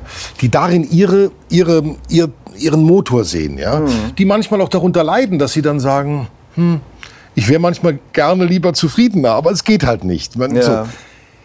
Dann ist es aber so, dann gibt es aber auch die, ich würde mich dazu sehen, ich brauche, ich würde, ich beziehe meinen Hut vor allen Leuten, die so eine Firma aufziehen, die irgendwie äh, äh, äh, einfach große Dinge tun. Meine Neugierde dass ich, ist dahin, dass ich sage, die Firma Wilkening ist die unterwegs in Sachen alles, was mit Sprache, Kunst und so ja. zu tun hat. Ich bin aber jetzt nicht jemand, der jetzt sagt, ah, jetzt muss ich noch mehr aufbauen oder ich muss noch das machen sondern meine Neugierde geht immer in dem Sujet auf, also was ich gerade mache, sprich am Mikro. Mhm. Da bin ich dann neugierig. Oder auch wenn dann jemand sagt, du, äh, komm, jetzt machst du mal hier so einen ganz fiesen Dings und das funktioniert dann auch manchmal und das ist auch gut so. Aber es nimmt dann nicht weg, dass ich dann sage, jetzt möchte ich das nur noch machen, sondern dass ich sage, na klar, wenn aber ein Kunde sagt, er möchte ja. genau, das ist wie beim Drehen, beim Fernsehen oder mhm. sowas, wenn die sagen, Mensch, du bist halt der nette Förster vom Silbersee und dann spielst du den halt, dann sagst du halt, ja, aber ich würde jetzt lieber den Brunnenvergifter spielen. Dann sagen sie, da haben wir aber schon den Fritz Müller. Der spielt den aber und der spielt ihn und der Fritz der Müller macht sagt, das auch privat. der macht das auch privat. ja. aber der spielt das schon seit Jahren. Der sagt, ja. ich würde mir gerne das machen. Wo ich dann sage, es gibt dann manchmal die, was ja Schauspieler oft sagen, die Glücksfälle, mhm. dass du mal, das, jetzt sind wir wieder dabei, es muss die Leute auch geben, die es wollen, die sagen, ich will jetzt diesen Schönling in dieser absolut runtergekommenen äh, Rolle sehen. Und dann funktioniert das auch. Beispiel, mhm. der von mir hochgeschätzte, jetzt 90. Geburtstag vor vielen Jahren gestorben, war jetzt wieder Erinnerung, Harald Junke. Der Zeitlebens, einer der besten Entertainer, die dieses Land je gehabt hat, ja. Und der konnte alles, ja. Also wirklich, was in Deutschland ja selten ist, was die Amis ja viel mehr haben. Ja? ja. Und war aber immer, hat ein bisschen darunter gelitten, dass er, ich empfehle jedem auf YouTube mal sein letztes Interview zu, zu, zu ähm, sich anzuschauen, ungekürzt. Und er hat immer gekämpft darum, dass er als ernsthafter Schauspieler anerkannt wird. Und dann spielt so jemand auf einmal den Hauptmann von Köpenick und alle Ja. sind ganz baff und das funktioniert. Und dann spielt derjenige das Stück den Entertainer, was eine sehr runtergekommene Entertainer-Figur ist. Und es funktioniert, weil er toll ist. Und dann spielt er auch noch den Trinker von Hans Fallada im Fernsehen. Und du bist total berührt. Es ist kein Komiker mehr. Es ist ein ganz, so, da ist das auf einmal aufgegangen. Der, der hat immer gesagt, ich will das. Und hat auch alles dafür getan. Und hat dann diesen, ähm, äh, aber das riskiert man. Es kann funktionieren, es kann aber auch schief gehen. Das heißt, das Risiko ist immer, einer meiner Sprüche ist auch zu sagen, wie Samuel Beckett gesagt hat, scheitern, wieder scheitern, besser scheitern. Ja, klar. Kinder müssen Fahrrad fahren oder müssen aufstehen und gehen zu lernen, müssen sie hinfallen. Das ist auch eine Allerweltsweisheit, eine Binsenweisheit, aber das dürfen wir als Erwachsene nicht vergessen, dass das, ich habe oft heute das Gefühl, da wird es jetzt hochpolitisch, dass das Scheitern als Malus angesehen wird. Nein, hab den Mut vor dem Mikro, nur wenn du den Mut hast, vor dem Mikro zu scheitern, kommt auch was raus. Meine Lehrerin in der Schauspielunterricht hat immer gesagt, du musst mir erst mal was anbieten, dass ich sagen kann, du bist scheiße oder es ist scheiße. Aber wenn du mir gar nichts anbietest, was soll ich denn dann sagen? Das heißt also, musst du den Mut haben. Ich, will- und wenn das Kritisieren mit Liebe geschieht, also Es ist ja auch völlig legitim. ja, Da ja das, oder selbst mit Liebe, selbst jetzt in dem Moment, was habe ich immer, diese weichgespülten Mhm. Proben am Theater, wenn dann alle nett zueinander sind. Es muss auch mal mittendrin sein, dass man, Mann, jetzt mach mal! Oder dass man sich mal anbrüllt. Wenn es aber mit Liebe passiert, weil man sagt, also ich sage zum Beispiel oft, wenn ich meine Live-Shows mache, komme ich vor so, äh, wenn dann vorher hat man ja immer so Staging, macht alles so fertig. Und da bin ich immer in so einem Tunnel drin, weil ich dann auch sagen muss, wir müssen jetzt Lichtprobe machen, wir müssen Soundcheck machen. Und dann sage ich vorher auf den Technikern, wenn ich jetzt, weil meine Frau oft schon zu mir gesagt hat, du kriegst da so einen harten Ton, ja. Dann sage ich, Freunde, alles, was ich jetzt sage, wenn ich mal mittendrin laut, ist, ist alles voller Liebe. Nehmt mich ernst in dem, was ich sage, aber nicht in dem, wie ich es sage. Und es funktioniert. Wenn man dann ganz, weil wenn man ganz konzentriert ist, hat man auch nicht immer Zeit, jedes Seelchen zu streicheln. Da muss man manchmal auch, ist in unserer Arbeit auch oft so. Aber es muss mit Liebe sein. Es, äh, die Grundvoraussetzung muss die Liebe sein und nicht, und das gibt's in unserem Bereich auch viel. Menschen, die in, diese, in unserem Bereich rumlaufen, die eine Lust entwickelt haben, vielleicht über eigene Verletzungen andere Seelen zu verletzen. Und das finde ich dann wieder schäbig. Und da kann der noch so toll sein, noch so berühmt sein. In dem Moment, wenn ich das rieche, dann bin ich raus. Da sind wir wieder beim Thema Freiheit, Ja. sich die auch zu nehmen und zu Ja. sagen, möchte ich nicht mehr. Ja. Stefan, Ja. wir hatten ja schon etliche Themen so in Sachen äh, Werkzeugkasten, Ausbildung und so weiter. Ja. Wir haben das ja alles gestriffen. Du hast vorhin auch so was Nettes gesagt, du hast keine Angst, wenn du performst. Ja. Ähm, du hast eine Wertschätzung der Materie gegenüber, einen Respekt der Kunst gegenüber, dem Kunden gegenüber, dem, der Geschichte gegenüber. Allerdings nicht Angst. Das ist etwas, ich glaube, da habe ich noch ein ganz großes Thema, das mal irgendwann zu lernen. Vielleicht machen wir da noch mal ein, ein unter vier Augen Gespräch. Aber ähm, worauf ich jetzt hinaus will, was waren so Sachen in deiner Ausbildung, die deine Welt verändert haben? Du warst ja der, der Spaß-Entertainer, der die Münzen auf den Tisch bekommen hat. Du warst der laute Wirbelwind. Ähm, äh, dann kamen die Schauspielschulen, dann kam eine Ausbildung. Hast du dich schwer getan mit Disziplin, mit irgendwie Unterordnen, mit irgendwie erstmal Regeln beherrschen, um dann wieder frei zu sein? Weil ich versuche meiner Tochter gerade beizubringen, ähm, du musst Regeln beherrschen können. Du musst erstmal das Handwerk beherrschen, um es dann wieder zu vergessen. Also Picasso hat erstmal wahnsinnig dolle gemalt, in allen Richtungen und hat alles erstmal perfektioniert, bis er dann alles hat fallen lassen und völlig frei irgendwelche Sachen gemacht hat. Übrigens, ja, übrigens, ja. Bestes Beispiel, was unser Handwerkszeug angeht, wo ich wieder sage, mit Performance oder nicht. Äh, Joseph Beuys hat, bevor er den Fettfleck in die Ecke gemacht hat und alle sagen, ja, was ist das für Kunst oder irgendein Ja. Baumstamm. Äh, frühe Zeichnungen von Beuys sieht man, was der gezeichnet hat. Der Ja. konnte zeichnen. Eben. Das Problem der heutigen Zeit ist, dass Leute eigentlich nur den Fettfleck in die Ecke machen können äh, und nicht mehr zeichnen können und irgendwelchen Markt, der Ja. Markt dann auf einmal den Fettfleck entdeckt und sagt, das ist jetzt Kunst und sofort hat er eine Million verdient. Das haben wir heute, das sind wir wieder bei dem One-Shot-Wonder. Aber schau mal, es ist zum Beispiel so, ich habe das bei mir in der Schule zum Beispiel so versagt. Ich habe mir gedacht, boah geil, wenn ich Latein kann, dann kann ich super schnell Italienisch, Spanisch, sonstiges lernen. Bin dann in, habe natürlich Latein gewählt und bin so mit Pauken und Trompeten durchgerasselt, ähm, weil mir nicht so ganz klar war, hey, ich muss es ja auch noch erstmal lernen. Wie war das denn bei dir Genauso. auf der Schauspielschule? Achso, ich dachte mit Lateinunterricht war es Ach so, genauso. Latein war genauso. War genauso. Ja. Weil ich finde schon, man muss eine Trennung machen, wenn du über deine Kinder sprichst, was ich ja heute auch, wenn ich in Schulen gehe, ja. Ähm, ich bin ja auch ähm, Schirmherr des Kinderkunsthauses in Schwabing. Ja, ich weiß. Eine kreative Einrichtung. Tolles Haus. Und ich sage heute, ich bin ein Befürworter einer gewissen Anarchie in der kindlichen Ausbildung. Das heißt, dass Kinder Ich glaube, zwar das musst du jetzt näher erklären. ja, das erkläre ich. Viele Eltern kriegen dann sofort Ja. Angst und sagen, was meinst du mit dir? Nein. Wenn ich mit meinen Talenten, wenn ich zum Beispiel früher nicht die Angst in diesem schulischen System gehabt hätte, zu versagen, hätte ich Blockflöte spielen lernen können. Ich habe viel mehr Kre- Kreativität da reingesetzt, den Leuten, die Leute nicht merken zu lassen, dass ich keine Noten lesen kann. Und dadurch habe ich Okay. nicht so. Dadurch wurde ich aber wahnsinnig kreativ. Im Zeichnen kann ich bis heute nicht perspektivisch zeichnen. Ich habe dann irgendwas gemacht und war, hatte aber immer Angst dann, da, da hatte ich sozusagen, da war ich immer so, oh, das System und schaffe ich das und so. In der Schule, weil du sagst, ich war als ganz kleiner Junge, natürlich hat der Lehrer gesagt, ein Quecksilber, der ist mal total äh, himmelhoch jauchzend, dann ist er wieder ganz woanders mit seinen Gedanken. Das hat sich dann bis zur neunten Klasse Latein, das war aber vom Dorf kommend, von der Grundschule, da hat der Lehrer gesagt, ähm, ja, zwei müssen auch auf ein humanistisches Gymnasium. War da scheinbar gewürfelt, Gott hab ihn selig, und dann war mein Cousin und ich dabei. Wir waren dann altsprachlich talentiert. Die erste fünf hatte ich in Latein. Heute würde ich sagen, Mann, scheiße, Latein war ideal, hätte ich nur mal angefangen zu lernen. Hab ich nicht. Zu lernen habe ich erst kapiert, über das Scheitern in der neunten Klasse bin ich sitzen geblieben. Und da habe ich dann was kapiert.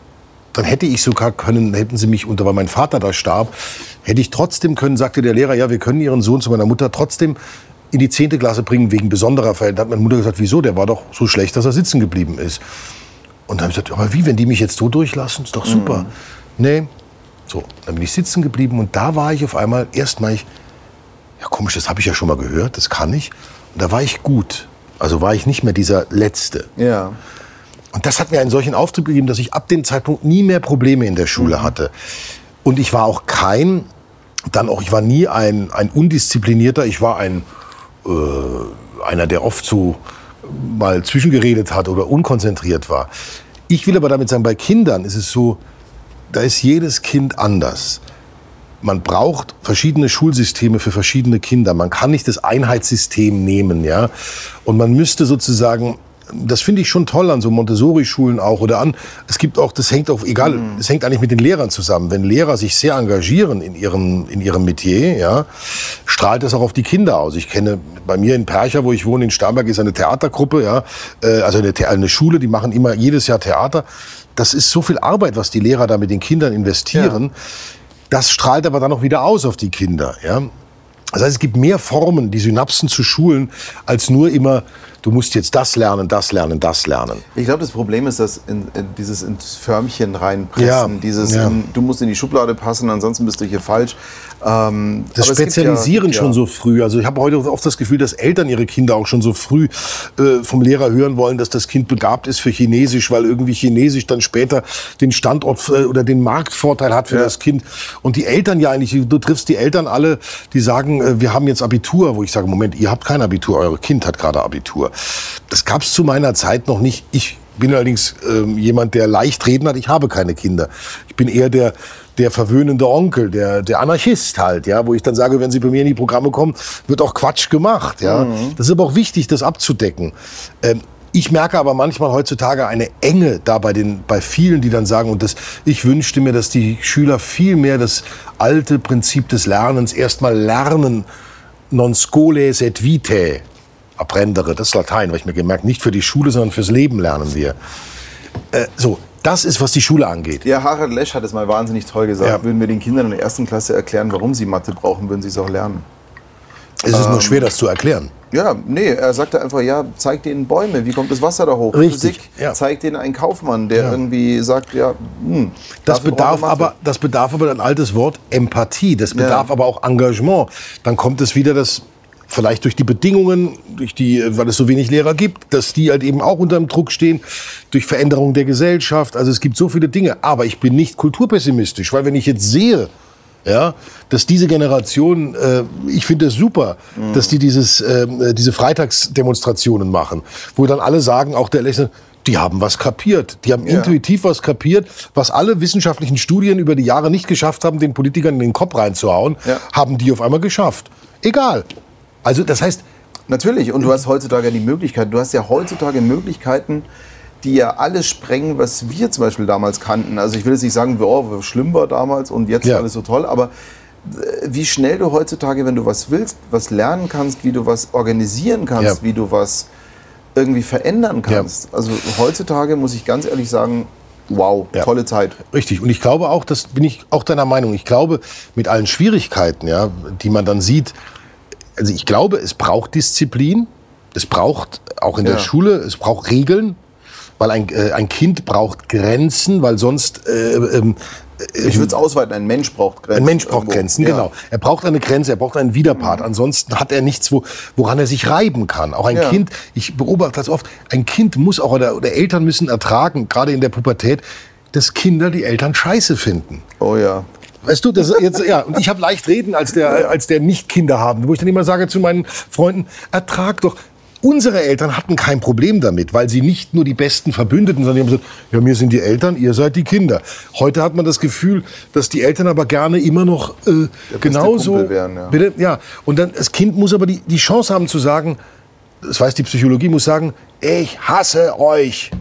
Das ist ein Abnabelungsprozess. Das heißt ja nicht wirklich Hass. Da kommt die Liebe dann später wieder zurück. Aber es braucht all diese Dinge. Mhm.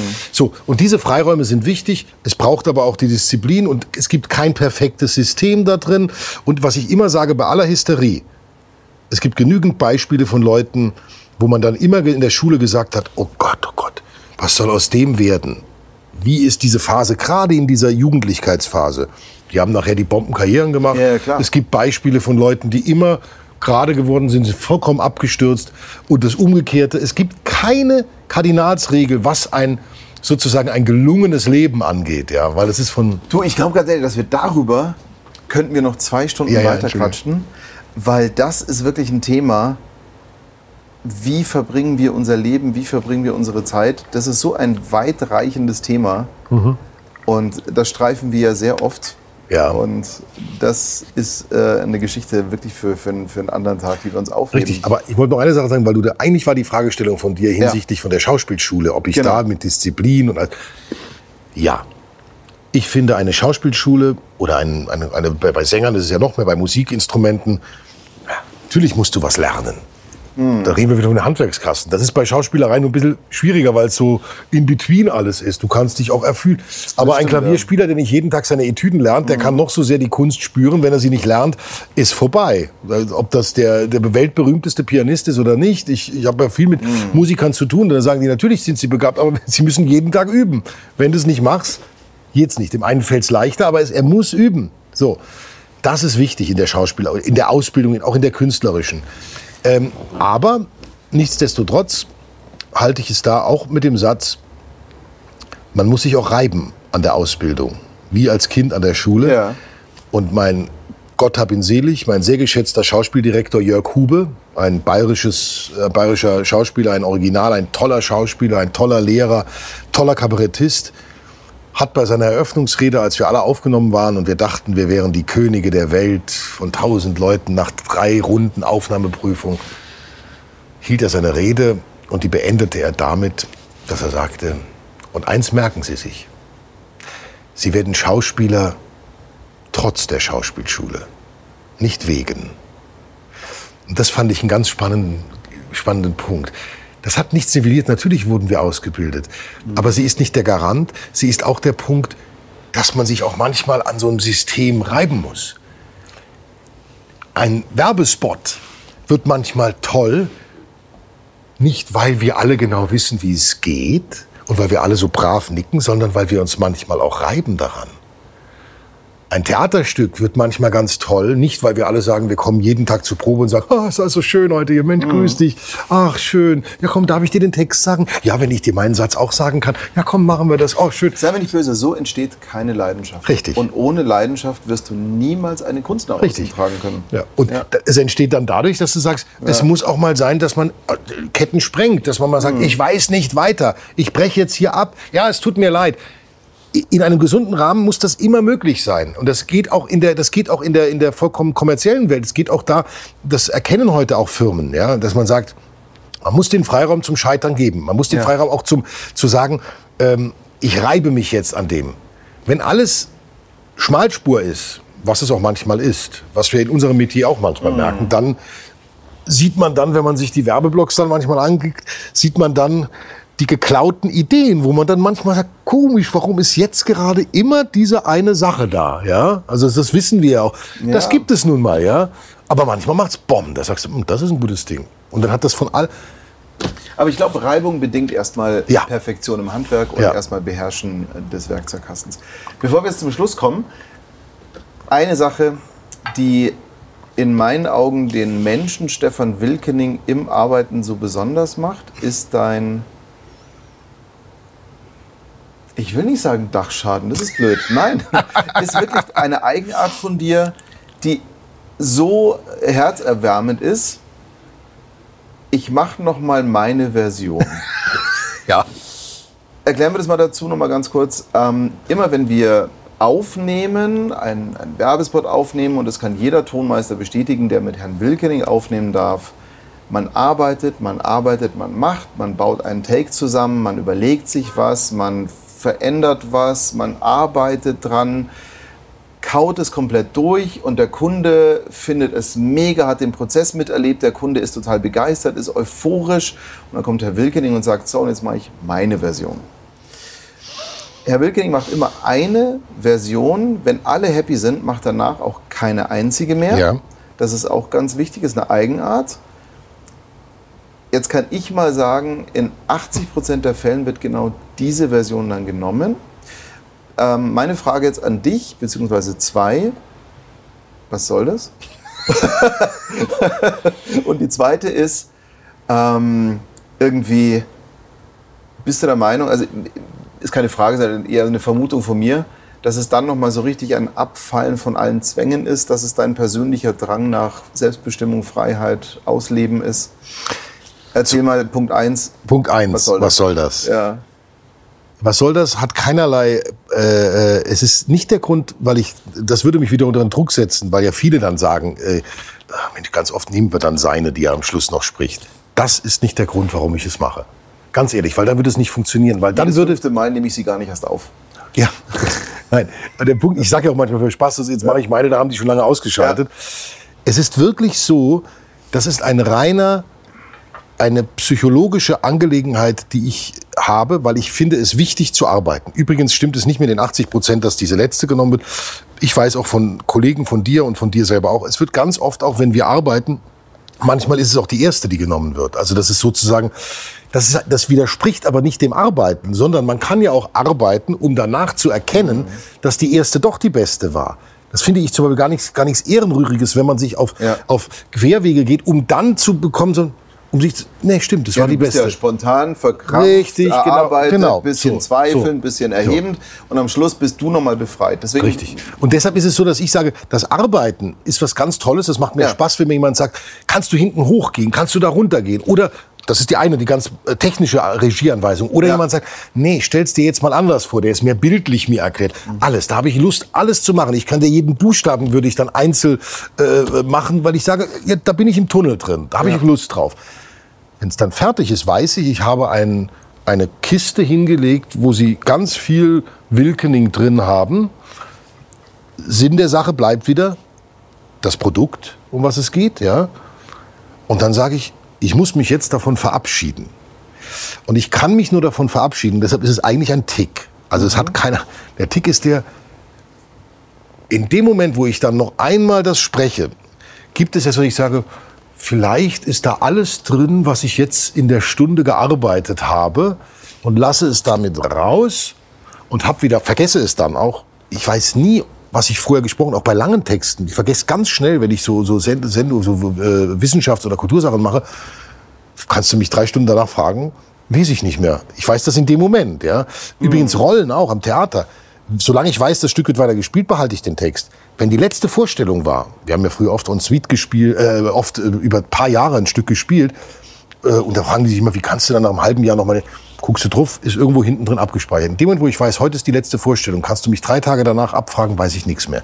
Und so ist es, dass ich Platz schaffe scheinbar, weil auch wenn, auch bei der Werbung, ein Claim oder eine, ein Voice-Over ist ein emotionaler Vorgang. Ja. Und in dem Moment, wo ich gearbeitet habe, sage ich dann auf einmal, so, jetzt möchte ich mich von dieser Arbeit verabschieden. Ich bin aber da ganz ehrlich froh, dass du im Theater diesen Tick nicht hast, weil es wäre für alle Zuschauer wahnsinnig wahnsinnig schwierig. Kommt. Sein oder nicht sein und dann ist es fertig. Und dann so, und jetzt nochmal ich meine. meine. Oder wenn du ein 800 Seiten Hörbuch, die Hörbuchleute sagen dann oft, die kennen mich ja auch von der Werbung, die sagen dann so, äh, du machst aber jetzt nicht noch deine. Ja. Nein, das Nein, ist wirklich was- für die Shortform wirklich- Das gedacht. klang jetzt vorher dieses Was soll das klang sehr, sehr böse auch. War gar nicht so gemeint, ganz im Gegenteil. Ich finde es eine sehr heilende Geschichte. Ich habe davon wirklich was kopiert. Aha.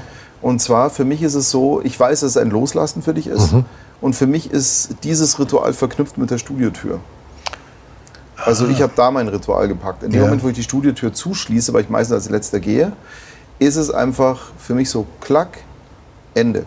Bravo. Und der Tag ist weg. Richtig. Also ich finde sowas auch extrem wichtig, dass man sowas mal etabliert und, und wie man damit umgeht. Genau, ist auch für den Kunden nochmal, das ist wie bei der Studiotür Ja. auch. Das eine ist das Loslassen, dass ich davon weg, zu sagen, so jetzt verabschiede ich mich davon. Und deshalb ist es auch, das wissen dann alle Tonmeister, die müssen das dann dem Kunden auch sagen, weil manchmal kapieren die das dann nicht, dass, Ja. dass das ernst gemeint ist. Ich sage, ich sage dann, mein Satz ist dann immer vorher, sind alle glücklich?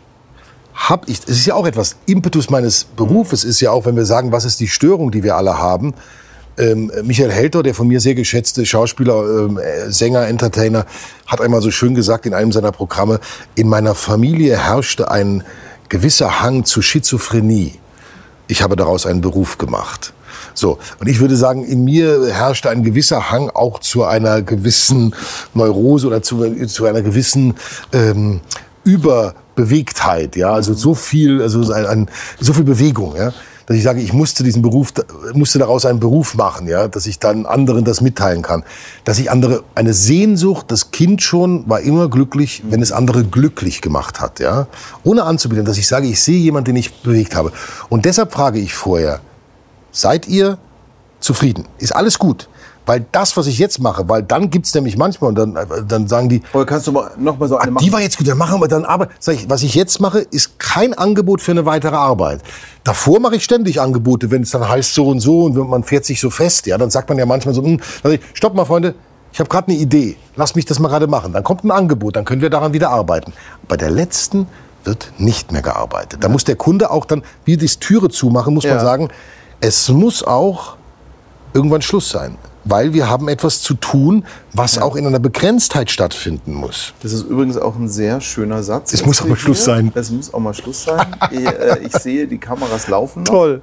Ähm, schönes Schlusswort. Mein lieber Stefan. Ich mach das noch mal war- meine.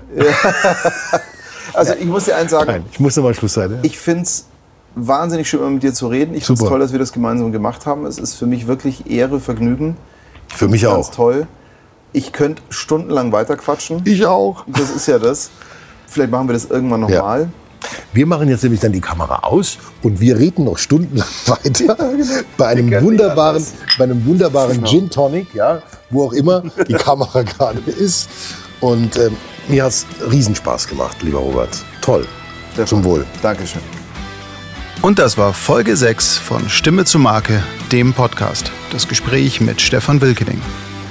Ich hoffe, es hat euch gefallen und würde mich freuen, wenn ihr auch nächstes Mal bei der nächsten Folge wieder dabei seid, wenn es heißt Stimme zu Marke, der Podcast. Peace, Love und Voice Power. Euer Robert.